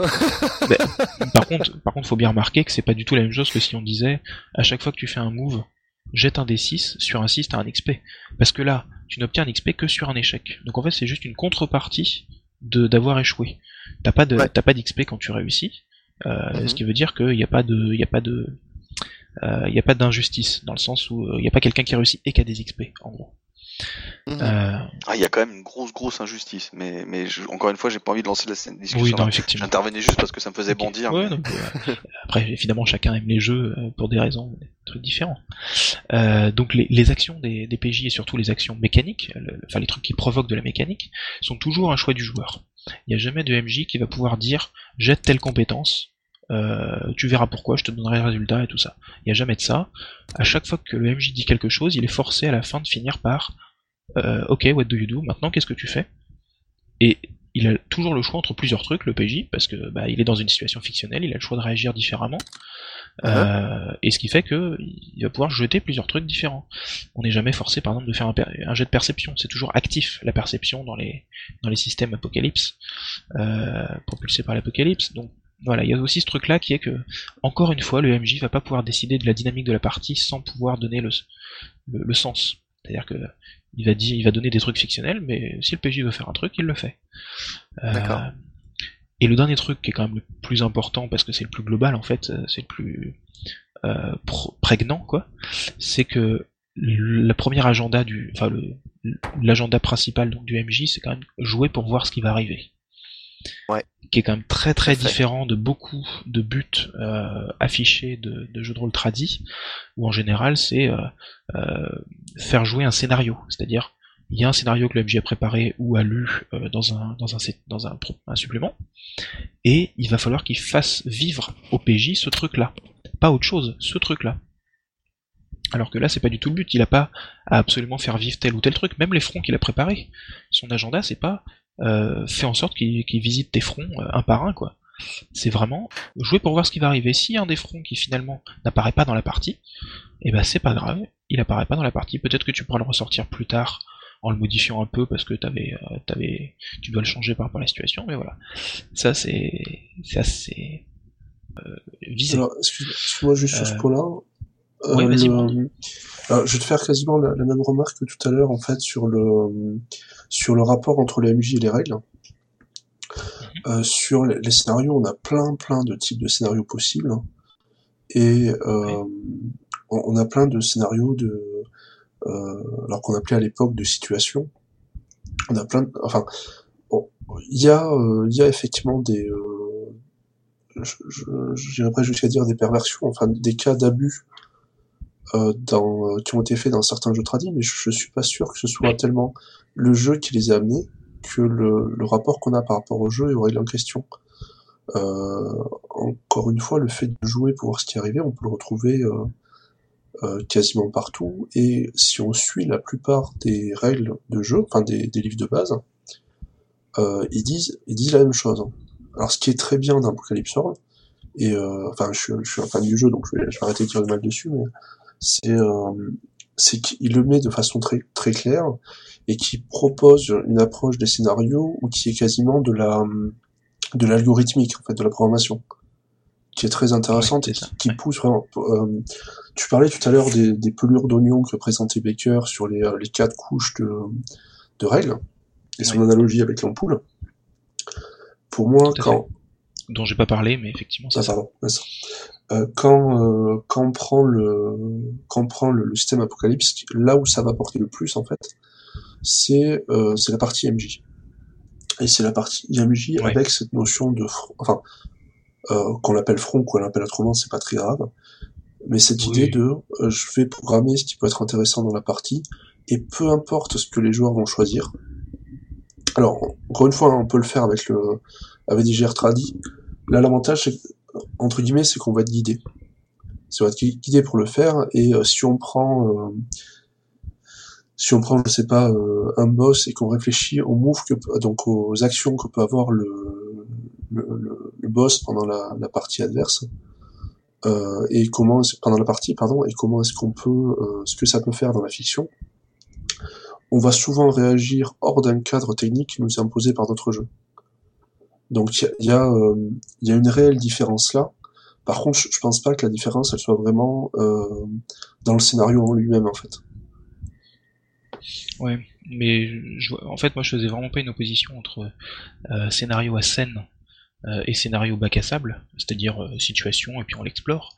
Je faisais vraiment une opposition entre une préparation qu'il est nécessaire d'inclure dans la partie pour qu'on joue ce scénario-là et pas autre chose, et une préparation qui sert juste à donner des impulsions pour voir ce qui va se passer. Et du coup, t'es pas obligé d'utiliser tout. Alors que la plupart du temps, t'es quand même assez forcé d'utiliser tout si tu veux jouer ce scénario-là et pas autre chose dans les, dans les jeux de rôle. Mais de toute façon, évidemment, il y a une énorme diversité, et la diversité de, des jeux propulsés par l'apocalypse, elle n'est pas encore atteinte, elle pas encore atteint son maximum. Hein. On en est encore au, tout début. Donc ouais, non, je suis, d'accord qu'il y a des réserves à mettre sur tout ça, en particulier sur les différentes pratiques à des tables qui sont très différentes. pourquoi j'insiste là-dessus, c'est parce que c'est parce qu'en fait, on a pas mal de joueurs qui ont en fait, qui ont les, premiers fans de d'Apocalypse ont été dithyrambiques sur le jeu et, euh, et à mon avis euh, lui ont partie nuit. Je me souviens des premières réactions d'Yannick, c'était assez effrayant quoi. Il a évolué depuis, mais euh, enfin, je me souviens quand t'expliquais ton ressenti par rapport, je crois que c'était dans John Ward à l'époque. Ouais, ouais, c'était euh, super violent. Et, euh, et, ça se comprend assez moi je vois au niveau des retours qu'on a eu avec la boîte à eux et euh, ce qu'on avait essayé de faire avec le, livret de l'écran sur euh, comment aider justement à faire ces, ces éléments-là, comment dire mais euh, ok il y a, y a, des choses intéressantes à prendre, essayez, essayez de le jouer de cette façon-là. Mais euh, toutes les questions que vous posez, que vous avez l'impression de pas savoir en fait, faites comme d'habitude. Euh, c'est c'est un truc qu'on s'est retrouvé à dire sur j'allais dire sur le SAV de la boîte à eux mais des, des dizaines et des dizaines de fois. Ouais, ouais c'est effectivement pas toujours facile de, de passer au truc. Ce sera ma dernière partie. Euh, ce sera sur quoi il faut faire attention. alors, quand on veut faire du, du, du propulsé par l'apocalypse avec des, des joueurs habitués au, au tradi. Euh, je parlerai de ça justement. Avant justement d'arriver à cette partie, j'ai ma, ma petite conclusion en gros à faire parce que j'ai pas mal détaillé des listes un peu de, de différences, de similitudes, de tout ça mon sentiment, en fait, j'ai jamais eu de, preuves, évidemment, ça va être difficile, mais mon sentiment, c'est que Vincent Baker, ce qu'il a fait, ce qu'il a réussi, peut-être ce qu'il a essayé de faire d'ailleurs, c'est qu'il a euh, pris la pratique traditionnelle. Il en a pris ce qu'il y avait de super dedans. Il a changé ce qu'il y avait de dangereux, de risqué ou même de difficile en fait. Des fois c'est juste très difficile euh, pour en faire quelque chose qui marche tout le temps. Euh, et qui marche d'une façon qui est proche du tradi, c'est-à-dire euh, il y a plein de jeux indie qui marchent mais qui ressemblent en rien au tradi. Là, j'ai l'impression qu'il a essayé de faire un truc très proche pour d'un côté plaire aux joueurs tradi, mais c'est pas qu'une question de, marketing et de tout ça, c'est aussi que euh, il y avait une niche à, occuper de, ce point de vue-là, c'est que il y avait aucun auteur indie qui s'était dit je vais mettre la science, la théorie indie l'expérience indie, toutes ces choses-là, au service de la pratique tradie. En gros. La, science n'exagère en rien. Non mais quand je dis la science, ça veut pas forcément dire que c'est euh, très haut, ça veut juste dire que c'est une expérience particulière. Euh, et des réflexions particulières aussi, parce que euh, il y en a eu plein du côté tradi, hein. il y a eu des, réflexions euh, sur les scénarios, sur les GN, sur les PJ, sur le roleplay. Il y en a eu plein, ça, il n'y a pas de souci aussi. Chaque, euh, chaque côté a, eu ses réflexions, parfois, très souvent d'ailleurs, qui se recoupent. bien entendu. Donc voilà, mon sentiment c'est ça. Et de ce point de vue-là, j'aurais tendance à dire, mais ça c'est très fortement engagé, que c'est une sorte d'évolution, d'avancer dans le tradi pour du coup faire mieux du tradi. Euh, ça c'est vraiment très engagé ce que je viens de dire, mais euh, pas forcément sujet à discussion parce que sinon ça risque de faire je suis pas d'accord, je suis d'accord. Moi c'est ce que je pense. Mais du coup, euh, c'est le système propulsé par l'Apocalypse, c'est une sorte de manne pour pouvoir créer plein de JDR. Parce que justement, c'est un métasystème, comme je disais. On peut hacker, on peut repartir à partir de la base si on se sent super chaud. Des fois, faire juste du hacking, ça, ça fait des trucs super en fait. Hein. Euh, faire un petit peu de, de modification en gros à la première couche de, de l'ampoule, on peut faire des trucs super bien. C'est aussi une manne pour avoir une pratique cohérente et partagée euh, pour faire une grosse émulation, c'est-à-dire euh, une communauté qui parle la même, le même langage, qui a des codes, qui va pouvoir apprendre des nouveaux jeux plus rapidement, voilà. Donc c'est de ce point de vue-là comme le, comme le tradi, et ça permet le même genre de choses que le tradi. Créer son perso, faire une prépa de MJ, en général c'est rassurant pour bah, les, les habitués du tradi, et pour les nouveaux, il y a un avantage euh, du fait que c'est un système assez simple. Euh, c'est pas toujours le cas hein, dans, les, jeux indie. C'est vraiment un système qui s'apprend euh, qui s'apprend en deux secondes parce que t'as juste à prendre un playbook qui est très fortement lié à la fiction, apprendre un peu les basic moves et rouler jeunesse quoi. Euh, tout le système du MJ c'est caché, euh, c'est caché pour les pour les joueurs qui veulent qui s'y intéressent pas. Euh, mhm. Tu jettes ton dé, tu vois tout de suite les résultats fictionnels. Il n'y a pas de méta mécanique à apprendre. C'est pas un jeu à la Capes quoi qui est horriblement complexe et, et, mécanique quoi. Donc là, je pense vraiment que c'est une une manne qu'il faut qu'il faut utiliser, qui est utilisée d'ailleurs. Euh, c'est pas c'est pas comme si c'était une. Oui, je, euh, pense que les, les gens n'ont pas attendu. Euh, non, non, bien entendu. Il y a, y a, carrément, bah, il y a qu'à voir le nombre de de gens qui, euh, je sais pas, sont dans la communauté euh, G+, euh, liée à tous Oui, les Power jeux Base euh, Apocalypse, tout à fait. Apocalypse, euh, Alors, quelque chose. Les, les gens m'ont pas attendu, euh, sauf peut-être dans la partie du monde euh, qui est la nôtre. Euh, j'ai pas beaucoup vu de. Tu trouves hein? Ben ouais, en France, j'ai pas l'impression que ce soit beaucoup pris et utilisé et, et réutilisé quoi. Ah, tu, tu veux dire en termes de création euh, de hacks de et de choses comme ça? Bah, c'est ça, de faire des, pro- des systèmes propulsés Ah, par l'apocalypse. Mais on y travaille. C'est ça, c'est ça aussi le but. On y travaille. Oui, justement, je veux dire pas faire que des que des traductions. C'est super des traductions. Non, mais on y travaille. super qui sont sortis. Ah d'accord. On empêche les gens d'y travailler, mais euh, il se passe des trucs. Quoi. Ouais, il y a un peu de ça aussi. Non mais voilà, je dis pas que c'est pas fait, mais je voudrais vraiment que ce soit énormément fait parce que pour moi il y a, il y a- il y a énormément de choses euh, à explorer. Euh, ma dernière partie ce sera des conseils aux joueurs comme OMJ qui veulent jouer avec des systèmes propulsés par l'apocalypse alors qu'ils viennent d'une très grosse habitude de tradi. Euh, D'ailleurs ça peut être tous les joueurs sont habitués au tradi alors que l'OMJ non. En, en gros c'est la table a quand même une forte tendance euh, à avoir des comportements issus du tradi. Euh, alors c'est de l'apprentissage, hein, c'est juste qu'on a pris des habitudes, euh, donc c'est normal que des fois il faille les, les casser un peu. Mais donc particulièrement pour jouer des propulsés par l'apocalypse, qu'est-ce qu'il y a à faire attention? Déjà attention aux habitudes de prudence du coup. Les prudences mécaniques elles sont assez bien gérées puisque, enfin elles sont réglées euh, parce que bah on voit tout de suite les conséquences de nos jets, on voit tout de suite ce que donc ça c'est bon. Mais il Et reste puis en plus, euh, le, il est recommandé au, au, euh, au MC euh, de euh, dire les conséquences. De dire, Direct. oui, oui, voilà, de dire les conséquences. Mais ça, les joueurs le savent pas trop, donc c'est pas, c'est pas toujours aussi clair. Par contre, le, voilà, les conséquences d'un move, on se dit pas quand on fait une attaque, euh, qu'est-ce que je vais bien pouvoir faire à ce monstre, tout ça. On fait une attaque, on sait qu'on fait tant de dégâts, euh, et les PNJ, ils ont tous les mêmes, euh, les mêmes points de vie et tout ça. Je parle d'Apocalypse War en particulier. Mais il y a pire, c'est les prudences qui sont uniquement fictionnelles. J'ai des exemples très très nets euh, qui sont très dommageables. C'est de faire des personnages qui sont très solitaires, qui n'ont pas de but particulier, qui sont opportunistes, qui sont cyniques, euh, pas d'émotion, pas d'engagement, euh, aucune relation spéciale et, et profonde avec d'autres gens. Quand on fait ça, c'est une habitude issue du traditionnel de surtout pas créer des liens avec des PNJ qui risqueraient d'être utilisés contre nous. C'est aussi euh, une habitude euh, d'être cynique ou d'être des choses comme ça, de pouvoir réagir euh, de n'importe quelle manière au scénario, de pas pouvoir être utilisé en gros par le MJ. Alors évidemment, faut le MJ soit un peu méchant à faire ça, mais il y a des habitudes qui ont été prises un peu comme ça, et je dis ça parce que moi je l'ai vécu personnellement, ce truc-là. J'ai masterisé du Apocalypse World, et absolument tous les joueurs à la table avaient créé un personnage solitaire, cynique, euh, opportuniste. et, et moi je me disais, mais vous avez pas de famille, vous avez aucun amour, aucune cause à défendre, même celui qui jouait le Hocus, qui est censé avoir une cause à défendre, dans son playbook même, même celui-ci s'est révélé être en fait un imposteur, c'est-à-dire qu'il était cynique. Il faisait croire qu'il avait une cause, mais il n'en avait aucune. Du coup, il pouvait retourner sa veste à tout moment, il y avait tout ça. Et c'est vraiment très habituel, hein, le, le groupe de PJ euh, euh, qui, est sans foi ni Oui, loi, qu'on- en fait. Pas d'amis, euh, pas de famille, aucun but Voilà, dans la vie, tout ça, tout ça. de ouais. défense, les fameux orphelins, les fameux. Donc du coup, ce truc-là, faut faire attention et vaut mieux à l'avance, quand on fait les PJ déjà, le dire aux joueurs, dire essayez de changer vos habitudes sur ce truc-là parce que ça va bien se passer cette fois-là. Vous inquiétez pas, je vais pas utiliser les PJ contre vous, en tout cas pas euh, de façon outrancière. Euh, mais voilà. Euh, deuxièmement, attention à pas oublier de garder ces PNJ dans le réticule. Ça, c'est pour les MJ par contre. C'est de faire en sorte de pas se créer des super boss qu'on a envie de garder jusqu'au bout parce qu'ils n'ont pas encore fait ce qu'on voulait. Il n'y a pas de ça. Si un PJ veut tuer euh, quelqu'un, il va peut-être réussir. Il y a de- même de grandes chances en fait qu'il réussisse. Euh, et du coup, même les plus flamboyants de ces, de ces PNJ, faut pas se dire j'ai envie qu'ils fassent ça à un moment donné, je vais les garder sous le coude.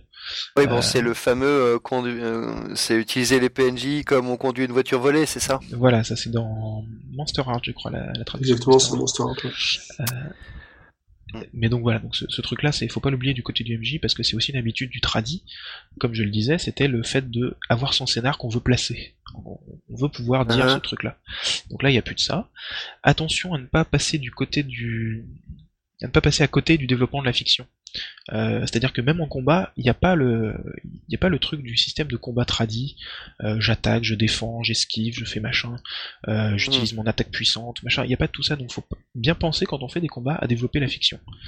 Euh, alors ça c'est pas tous les jeux tradis qui ont ce défaut là, mais il y en a quand même une bonne partie qui ont un combat très mécanique, Euh, alors qu'ici, euh, la mécanique elle-même veut qu'on développe la fiction. Et... Ouais, mais justement, le, ceux qui ont un côté euh, plus stratégique, euh, ils ont tendance à, à, développer la fiction dans le sens où ils sont obligés de s'appuyer sur des éléments réels pour euh, pour avoir une stratégie. Bah pas, pas toujours. Hein. Quand tu fais quand tu fais j'attaque avec mon attaque puissante à plus 2 oui, bon, le gobelin.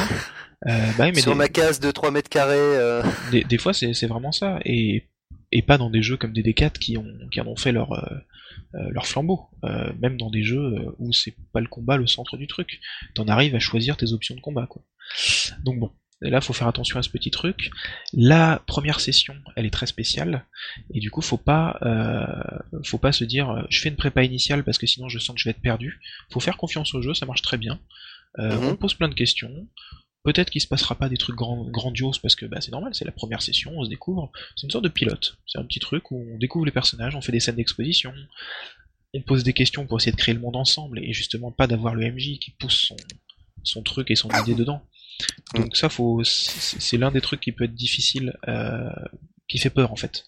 Il y a pas mal de joueurs, je pense que Brand sera d'accord et c'est pour ça qu'il a dû faire le choix de créer le, de créer le petit bouquin supplément euh, pour Apocalypse World, non? Alors, euh, sur quel point exactement? Sur le fait que? Sur le fait d'avoir un peu peur de la première session et du fait de commencer avec rien. Le vraiment, c'était par rapport au retour qu'on avait avec la boîte à eux, qui était sur les euh, euh, les côtés ossature. En fait, au-delà de commencer avec rien, le, problème c'est que la plupart des joueurs avaient l'impression qu'ils n'y avait rien à faire en tant que MC en fait, et qu'ils n'avaient pas préparé une espèce de, de structure pour l'histoire. Et euh, c'est normal, le, jeu, le jeu explique très bien qu'il faut jouer pour euh, découvrir ce qui va se passer, ce que tu disais tout à l'heure. Euh, le problème, c'est que on a l'habitude à ce que ce jouer, euh, enfin, on a l'habitude, mais encore une fois, dernièrement, hein, parce que c'est c'est pas si vieux que ça, d'opposer ça au fait de préparer. Et dans Apocalypse World, il faut aussi préparer en fait. Mais il faut préparer de façon à pouvoir à pouvoir être surpris, à se laisser des portes ouvertes. Euh, moi, je dis, j'emploie souvent l'analogie avec la programmation. Mais la, première session en particulier, il faut pas la préparer. Non, non, je te parle pas de la première session, je parle sur la campagne, sur la longueur. La, première session te file les billes pour faire le reste, justement. D'accord. Où tu peux très bien, euh, tu peux très bien, euh, enfin, même si le jeu est pas prévu comme ça à la base, mais ce qu'on va retrouver dans des trucs de type Hatchet City, donc il y a une espèce de setting qui avait été fait pour les parties de convention par Baker, tu peux très bien, tu peux. Ouais, c'est ça, c'était. Ouais. Je, je, vous interromps euh, juste un instant, je, je, crois que Yannick a ses petits yeux qui se ferment. oui, c'est pas le seul d'ailleurs. Bah non, c'est pas. Oui. je suis désolé, mais il va, il va, il va être minuit et ça fait un bout de temps qu'on est sur le sujet. Ouais. Euh, je voulais pas être, je voulais être impoli, donc euh, je pense que tu couperas tout il, ça. Il, conclut, il était en train de conclure. Effectivement, là c'est mes dernières lignes. Bah, je suis pas sûr parce qu'il avait l'air de dire qu'il y avait une autre idée derrière. Non, bah, non, non, c'était après sa con... enfin il a fait sa conclusion et là en fait c'est les derniers conseils, c'est ça C'est le petit conseil pour le trading, il y en a encore deux trois, c'est tout. Ah ok, ok. Vous inquiétez pas. Euh, donc. Ah oui, comme j'aurais dû peut-être dû te faire passer avant du coup. Désolé. mais je pense qu'on va laisser tomber. Hein. Je sais pas. Bon, on va voir après. Euh, non, on l'a mis, on l'a mis au, enfin, je l'ai mis au Guillaume, non, mais attends, attends, oui, Guillaume, Fis ton truc, Guillaume, et on verra après, parce que. On, discutera du truc après. Ça marche, ça marche. Ok. Euh, conseil suivant, donc au début, euh, il faudra souvent regarder les principes et les moves du NJ pour s'assurer de rester dans la bonne dynamique. Euh, faut pas avoir son habitude de se dire c'est bon, je sais comment faire MJ. Il vaut mieux vraiment garder euh, sous les yeux les principes, les moves, parce que c'est différent du tradi, et donc faut, faut, faut s'y coller un peu au début. Ça deviendra une habitude très vite après, puisqu'on aura appris les moves, il n'y aura pas de souci. ne pas hésiter à demander son avis à la table pour une interprétation, c'est aussi un truc qui est pas... Ça dépend des MJ bien sûr, mais c'est pas toujours une habitude euh, prise, alors que là, euh, il y a des interprétations du style euh, est-ce que vous pensez que là c'est agir face au danger? Je suis pas sûr. est-ce que là t'es en train de go aggro La table, vous pensez que c'est quoi ici, etc. Je pense qu'il faut, faut, prendre cette habitude aussi. toujours se forcer à faire un vrai move, particulièrement en cas d'échec. C'est-à-dire les moves du MJ, il faut pas hésiter à, à ce qui, qui claque bien, quoi, qui change la situation. pas mmh. faire justement le fameux il se passe rien, mais même des il se passe quelque chose mais c'est pas très clair et très net, ça peut être problématique parce que ça fait pas avancer la situation. Donc faut vraiment euh, vraiment y aller fort quoi. toujours recentré sur les joueurs après chaque intervention du MJ. Faut très régulièrement redonner la parole aux joueurs. le MJ doit pas faire de grandes tirades, de grandes discussions de PNJ. Mais ça, j'ai l'impression que c'est quand même un conseil qui est donné aussi en tradi. c'est très embêtant d'être quatre à écouter une personne parler pendant 10 minutes. bon voilà. Je pense avoir, avoir terminé, fait un petit tour de tout ça. Euh, d'ailleurs, vous m'avez écouté très longtemps en train de parler. Euh... Alors, euh, je pète la gueule au gobelin et je lui fais les poches. Alors, tu trouves... Euh... je sais pas. Un, Yannick fatigué. Très bien. Ouais, un Yannick très fatigué. non, c'est vrai qu'il est, il est quand même un, petit peu tard. oui, il est très tard. On, on, a, on a commencé tard et... Et c'était long. Et voilà. Et pas, pas finalement pas tant que ça, c'est une heure et quart assis quand même. Ouais, quand même. Euh, euh, je propose euh, bah, que comme tu euh, euh, tu enchaînes directement avec ta petite ouais, chronique. J'ai fait court, hein, de toute façon, tu m'as demandé 15 minutes, donc oui, normalement, normalement c'est bon. D'accord, et eh ben écoute, c'est parfait. Je peux, même faire plus rapide si tu veux. Mais si tu penses que. Eh bien, écoutez, c'est un jeu, il est très bien. Achetez-le. Voilà, j'ai fini. T'as pas dit le nom Tu ne t'en tireras pas comme ça. Je vais, je vais faire rapide. Donc, euh, je vais vous parler de Paranoia High Programmers, qui est euh, une variante, on va dire, euh, de, de, ce bon vieux Paranoia des familles, variante qui avait été développée, si je ne m'abuse, en 2010 à l'occasion de ce qui était à l'époque la nouvelle édition de Paranoia, qui en fait divisait le jeu en plusieurs gammes donc euh, qui reprenait évidemment une, euh, un volume classique où on pouvait jouer les, fameux clarificateurs qui euh, pour régler des missions plus ubuesques les unes que les autres, une pour jouer des gens de la sécurité interne, et donc cette édition-là pour jouer les hauts programmeurs alors, euh, je, bon, je, vous ferai pas l'offense hein, de rappeler aux auditeurs euh, qu'est-ce que c'est que paranoïa. Par contre, je rappellerai quand même. Je trouve que t'en sais déjà un peu trop, moi, mais bon. je, me demandais qui ferait la, première blague obligatoire sur le jeu. Donc, je, rappelle que. Il est ultraviolet pour un, euh, un, quart d'heure. Voilà, justement que que c'est. Un... Je, je sais même pas ce que c'est. Eh ben, que justement dans le dans le jeu, on a des. Tu sais que c'est une couleur. Tu vas être. même pas. Je sais pas. Bon, vous voulez aller vous coucher, oui ou merde Oui, vas-y, pardon. Donc, euh, ouais, non, je rappellerai juste que dans le jeu, il y a, y a effectivement euh, différents niveaux d'accréditation euh, classés par couleur, et le, le plus haut, c'est ultraviolet. Et ça tombe bien, puisque c'est ce qu'on joue dans, ce, dans cette version-là de, de, Paranoia. On joue les mecs qui sont tout en haut, ça y est, on a trahi bien tout le monde comme il fallait, on a bien léché les bottes de, virtuelles de l'ordinateur, on est, au top. On est au top, ça veut dire quoi? Ça veut dire que c'est plus nous qui allons dans des missions, maintenant c'est nous qui envoyons des gens faire des missions. Euh, on n'appartient plus à une société secrète. En fait, on a les, des agents dans plusieurs sociétés secrètes qu'on manipule les unes contre les autres. Euh, on a évidemment autant de clones qu'on veut. Euh, pour mourir, il faut vraiment, vraiment le vouloir. on a toujours des pouvoirs mutants, mais arrivés à ce niveau-là, ils sont totalement surpuissants. et bien sûr, euh, puisqu'on est ultraviolet, on a les, et qu'on est des hauts programmeurs, eh bien on peut programmer l'ordinateur pour faire tout ce qu'on veut. Alors tout ça, du coup, c'est un peu, euh, comment dire, euh, la carotte. Hein, on va se dire, c'est super, voilà, on va juste passer 10 minutes à, faire ce qu'on veut, etc. Mais euh, évidemment, euh, il y a des bonnes tartines de merde qui vont, qui vont tomber, et comme elles arrivent de plus haut, elles tombent un petit peu plus fort. Euh, les ultraviolets, effectivement, ont un peu tout pour eux, mais en même temps, il y a plein de choses qui peuvent leur poser problème. Alors, évidemment, il y a tout d'abord tout un tas de rumeurs que même eux ne savent pas exactement la vérité. Par exemple, est-ce qu'il y a vraiment une d'autres complexes? Est-ce qu'il y a vraiment une, est-ce qu'il y a vraiment une clarification gamma qui serait au-dessus de la clarification ultraviolet? Mais je te jure, euh, le, voisin de mon cousin, il, en a vu un. Euh, mais évidemment, euh, le plus dangereux quand on est au top, ben c'est d'une part les autres qui sont au top, puisque euh, eux aussi euh, veulent un tout petit peu plus de pouvoir, euh, ils veulent vous ridiculiser socialement, etc. Et puis, évidemment, il y a ceux qui sont juste en dessus de vous, les violets, qui n'attendent que vous piquer votre, place. Donc tout ça pour dire que être ultraviolet n'est pas forcément de tout repos, surtout lorsqu'on sait que les ultraviolets, c'est ceux que l'ordinateur appelle quand il y a des crises, comment dire, de, taille un petit peu épique à résoudre, et c'est justement le cœur du jeu.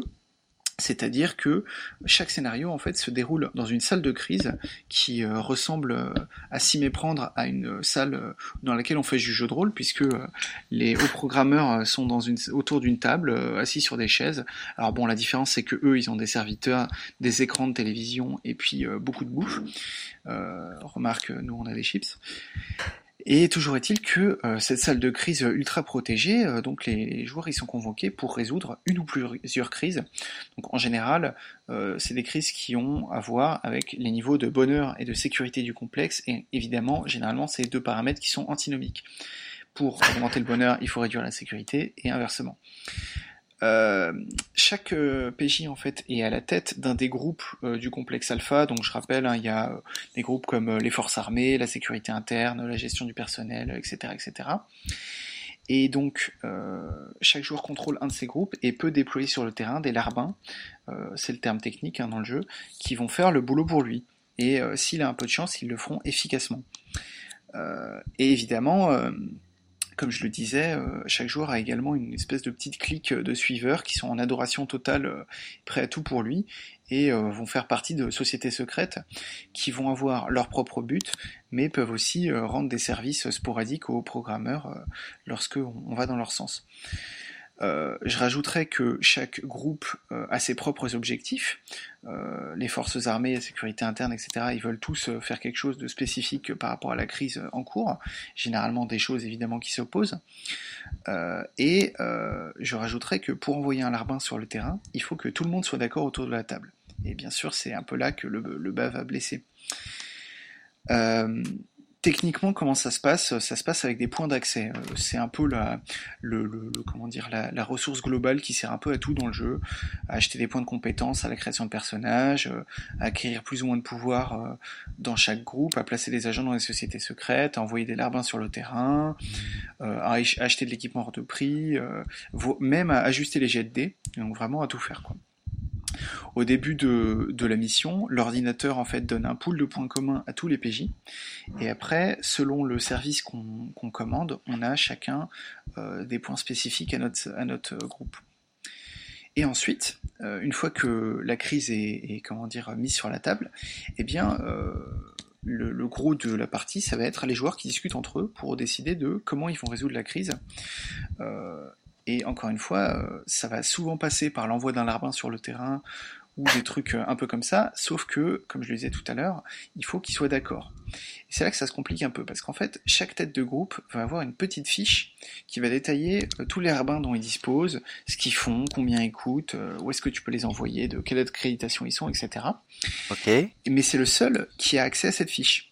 Donc en fait, chaque, chaque euh, tête de groupe peut dire ah euh, pour euh, ça tombe bien là pour aller calmer cette foule de manifestants, j'ai exactement ce qu'il faut, j'ai un groupe de CRS d'accréditation bleue, ça coûte que 5 accès, il n'y a pas de problème.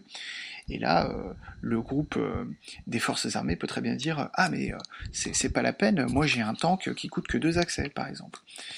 un tank. Voilà. Sachant que tu peux évidemment mentir sur combien ça coûte d'accès, de, points d'accès pour envoyer quelqu'un sur le terrain. Euh, ce qui veut dire que par exemple tu peux dire qu'envoyer un escadron de CRS ça coûte 25 points d'accès alors que ça coûte que 5 comme ça si, tes camarades sont assez bêtes pour te payer 25 points bah t'empoches 20 points tranquille ou alors tu peux dire la vérité et dire si si ça coûte 5, regardez c'est marqué sur ma fiche, et par contre, une fois qu'on te paye 5, t'en files que 3 à l'ordinateur, et du coup euh, c'est un escadron sous-équipé qui, est engagé, euh, qui est envoyé sur le terrain, et toi tu euh, empoches la différence. donc c'est bien sûr, comment dire, j'ai oublié de préciser que c'est plus intéressant pour la tête de groupe euh, du coup d'envoyer ses propres larbins sur le terrain au lieu des autres, euh, puisque le but c'est quand même d'empocher le maximum d'accès pour ensuite pouvoir truquer tes jets de dés, euh, activer tes pouvoirs mutants, acheter le, dernier tableau de maître à la mode pour que les autres programmeurs ne l'aient pas et soient super jaloux. Euh, et du coup, euh, euh, il faut aussi réussir à convaincre les autres que, par exemple, non, un escadron de flics pour calmer les manifestants, ça sert à rien. On va plutôt envoyer ces robots frotteurs qui vont juste lustrer par terre et faire glisser tout le monde. Si tu arrives à convaincre les autres que c'est une bonne idée, ben c'est tout bénéf pour toi. D'accord. Euh, sans, sans oublier que bien sûr, en plus de la crise euh, à résoudre que l'ordinateur a confié, il y a aussi les petites luttes de pouvoir des groupes de services entre eux, des sociétés secrètes, etc. Donc ça, c'est euh, ce qu'on retrouve classiquement hein, dans, dans Paranoia. Euh, et euh, évidemment, je rajouterais aussi que euh, on n'est pas obligé de résoudre la crise tant qu'on convainc l'ordinateur que la crise est résolue. Euh, donc, évidemment. Généralement, hein, c'est quand même une partie de paranoïa. Donc les quelques parties que j'ai faites, c'est comme c'est quand même euh, la crise va de pire en pire. Tout le monde se poignarde dans le dos. Un, un PJ essaie d'utiliser son pouvoir mutant secret au moment critique, ou alors de sortir son flingue et il finit vaporisé. Et à la, et à la fin, tout le monde se prend la tête dans la main et dit bon, allez, on, va faire croire à l'ordinateur que la crise est résolue, on va foutre ça sous le tapis et il n'y a pas de problème. euh, après, euh, bon, je, passe rapidement hein, sur le, bouquin en lui-même, mais il est assez complet sur euh, pour donner pas mal de background sur qu'est-ce que ça implique une vie de, de haut programmeur, euh, voilà, qu'est-ce qui qu'est-ce qui les motive, qu'est-ce qui les fait avancer, pas mal de petits secrets sur le complexe alpha auquel on n'avait pas accès auparavant également. Euh, et puis, euh, il y a un scénario complet, il y a un générateur de crise, et puis il y a deux trois modes de jeu alternatifs. Euh, par exemple, un mode de jeu où chaque haut programmeur a un gadget qui peut déclencher la fin du monde, qu'il a caché quelque part dans le complexe alpha. Et il faut retrouver celui des autres et réussir à faire exploser le sien, parce que bon, quitte à faire sauter le complexe alpha, autant que ce soit avec notre gadget et pas celui des autres. Et euh, aussi un mode euh, de jeu sans MJ que j'ai pas encore essayé mais qui est euh, assez prometteur, je pense qu'il peut, qu'il peut bien marcher. Ah, ça m'intéresse. Eh oui, je m'en doutais. Qui est, qui est, assez simpliste hein, dans, dans, sa description, mais qui je pense peut, peut bien marcher. Euh, c'est alors voilà, moi, moi c'est vraiment un, un, jeu que j'aime bien, notamment, ne serait-ce que parce que euh, il renouvelle un petit peu le, le comment dire, euh, ce bon vieux paranoïa justement, en, en donnant un peu l'occasion de jouer autre chose. Et à la limite, je trouve ça plus intéressant de jouer euh, des gens super haut placés paranoïaques que de jouer des gens qui s'en prennent plein la gueule paranoïaques et qui peuvent rien faire. C'est-à-dire que là, le fait d'avoir le pouvoir, en fait, finalement, est encore plus jouissif parce que au début, tu penses que ça va être la et en fait tu te rends compte que c'est encore pire. Euh... Et c'est les rigolo ces, ces tractations de points de nombre de points d'accès entre les. Voilà, en plus, en plus, ce qui est assez marrant, c'est qu'il y a quand même un petit côté euh, GN, puisque euh, on est assis autour d'une table. Enfin, il suffit qu'on ait tous euh, des, des iPads ou des ou des smartphones et, et, hop là, on est dans le complexe alpha, quoi. et évidemment, c'est d'ailleurs une critique qui est, qui est adressée dans le, dans le livre de, de, de règles et qui est aussi euh, pardon, par un monsieur très très euh, vindicatif sur euh, le grog qui a laissé la seule critique de 1 sur 5 sur, ce, jeu en disant c'est de la merde. Il dit, je, je, je vais quand même lire ça parce que ça m'a fait mourir de rire. ce n'est même pas un jeu de rôle, c'est un jeu de gestion. Le concept est quasiment celui d'un jeu de plateau, sauf qu'il n'y a ni pas de plateau ni de pion. Euh, les règles vont même jusqu'à suggérer de ne pas utiliser un MJ. Euh, le roleplay est quasiment systématiquement détruit par l'aspect management, etc., etc. Euh, inutile de dire que je ne suis absolument pas d'accord? Euh, je, je, ne ferai même pas de commentaires. puisque euh, d'une part, si on joue avec MJ, il faut quand même se rappeler que le MJ de Paranoia, pour le coup, est encouragé, peut-être pas à être tyrannique, mais en tout cas à ne pas être complètement cohérent dans ses décisions. Uh-huh. Et justement, il faut que les points d'accès fluctuent de manière totalement arbitraire euh, euh, pour que pour que les joueurs soient toujours sur la sellette. Et même si tu joues sans MJ, euh, moi les parties que j'ai faites, honnêtement, tu te prends assez vite au jeu. Et c'est également, ils insistent vraiment là-dessus dans le bouquin. Le but c'est pas de dire, ok, alors je, je dépense deux points d'accès et je déploie tel mec sur le terrain. Vas-y fais un, vas-y fais un jet, c'est raté. Oh il est mort. Oh bah tant pis. mais c'est plus intéressant. je pense que faire ça comme une sorte de murder, ça doit être génial. Bah c'est ça. Et en fait, euh, c'est plus intéressant juste de vraiment jouer le truc, c'est-à-dire que le mec que t'envoies sur le terrain, c'est quand même paranoïa, donc il y a de grandes chances qu'il soit incompétent, donc tu vas aussi jouer, tu, vas aussi jouer ce, ce, ce truc-là. En plus, imagine quoi, t'es un, t'es un pauvre mec euh, euh, qui passe sa journée à récurer des couloirs dans le complexe alpha. D'un seul coup, t'as un haut programmeur, donc autant dire un demi-dieu, qui t'appelle et qui dit, toi, va faire ça là-bas. Il y a de fortes chances que tu te chies dessus et que tu foires complètement la mission, quoi. Et allô? Oui. Non, je disais même sans ça. Oui, même sans ça, oui. oui. Donc, euh, ce, ce, cet aspect-là, je pense, c'est vraiment à mettre, euh, à mettre en relief. Et après, euh, pour terminer, je dirais que je, ça, fait un moment que je me pose la question. Il faudra que peut-être j'y travaille dessus. Mais à quel point ce serait possible de revamper le jeu comme jeu de, de gestion politique plus ou moins sérieux? Parce que finalement, je pense que ce genre de système, pour jouer un, un, jeu de politique un peu réaliste où, bah voilà, il y a des manifestations Ferguson, euh, qu'est-ce qu'on fait pour euh, les régler? Ça, ça peut être intéressant, je pense. D'accord. Sans le, hmm. sans le côté absurde du, du complexe alpha. Voilà. ta, description, ça me faisait penser à Runta et le côté République bananière. Ouais, c'est ça. Ah bah, aussi, ouais. C'est tout à fait ça. Non, mais je pense qu'il y, y, a moyen de le. Enfin, en fait, si tu laisses tomber le complexe alpha, que tu fais un peu de boulot pour euh, pour faire des, des petites fiches de larbin, euh, tu peux l'adapter à pas mal de, de contextes, à mon avis.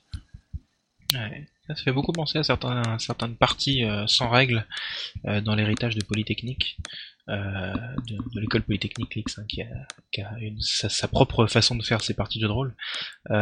toutes ces parties intrigues en fait. Les parties intrigues, c'est souvent tu joues des personnes puissantes qui ont des ressources à sa disposition, écrites sur sa fiche et tout ça, et t'essaies de tracter, tracter avec les autres pour savoir quoi faire par rapport à une crise. Donc ça ressemble vraiment à ce que tu décris en fait. Ouais, bah c'est, c'est, moi c'est tout à fait, euh, c'est tout à fait ça. Ça a l'air, euh, ça a l'air plutôt sympa. Euh, si si on se voit prochainement, je le veux bien. bah écoute, pas de problème. D'accord. Eh bien, merci. Nous avons terminé pour bah, ma foi cette longue émission finalement. Bah oui. nous vous remercions de nous avoir suivis et on vous dit à la prochaine. Merci à Jérôme d'être passé nous voir et Eric aussi. Tout à fait, merci beaucoup. Avec plaisir. Et puis, euh, et puis, eh bien, on vous retrouve le mois prochain. Allez, salut Salut Salut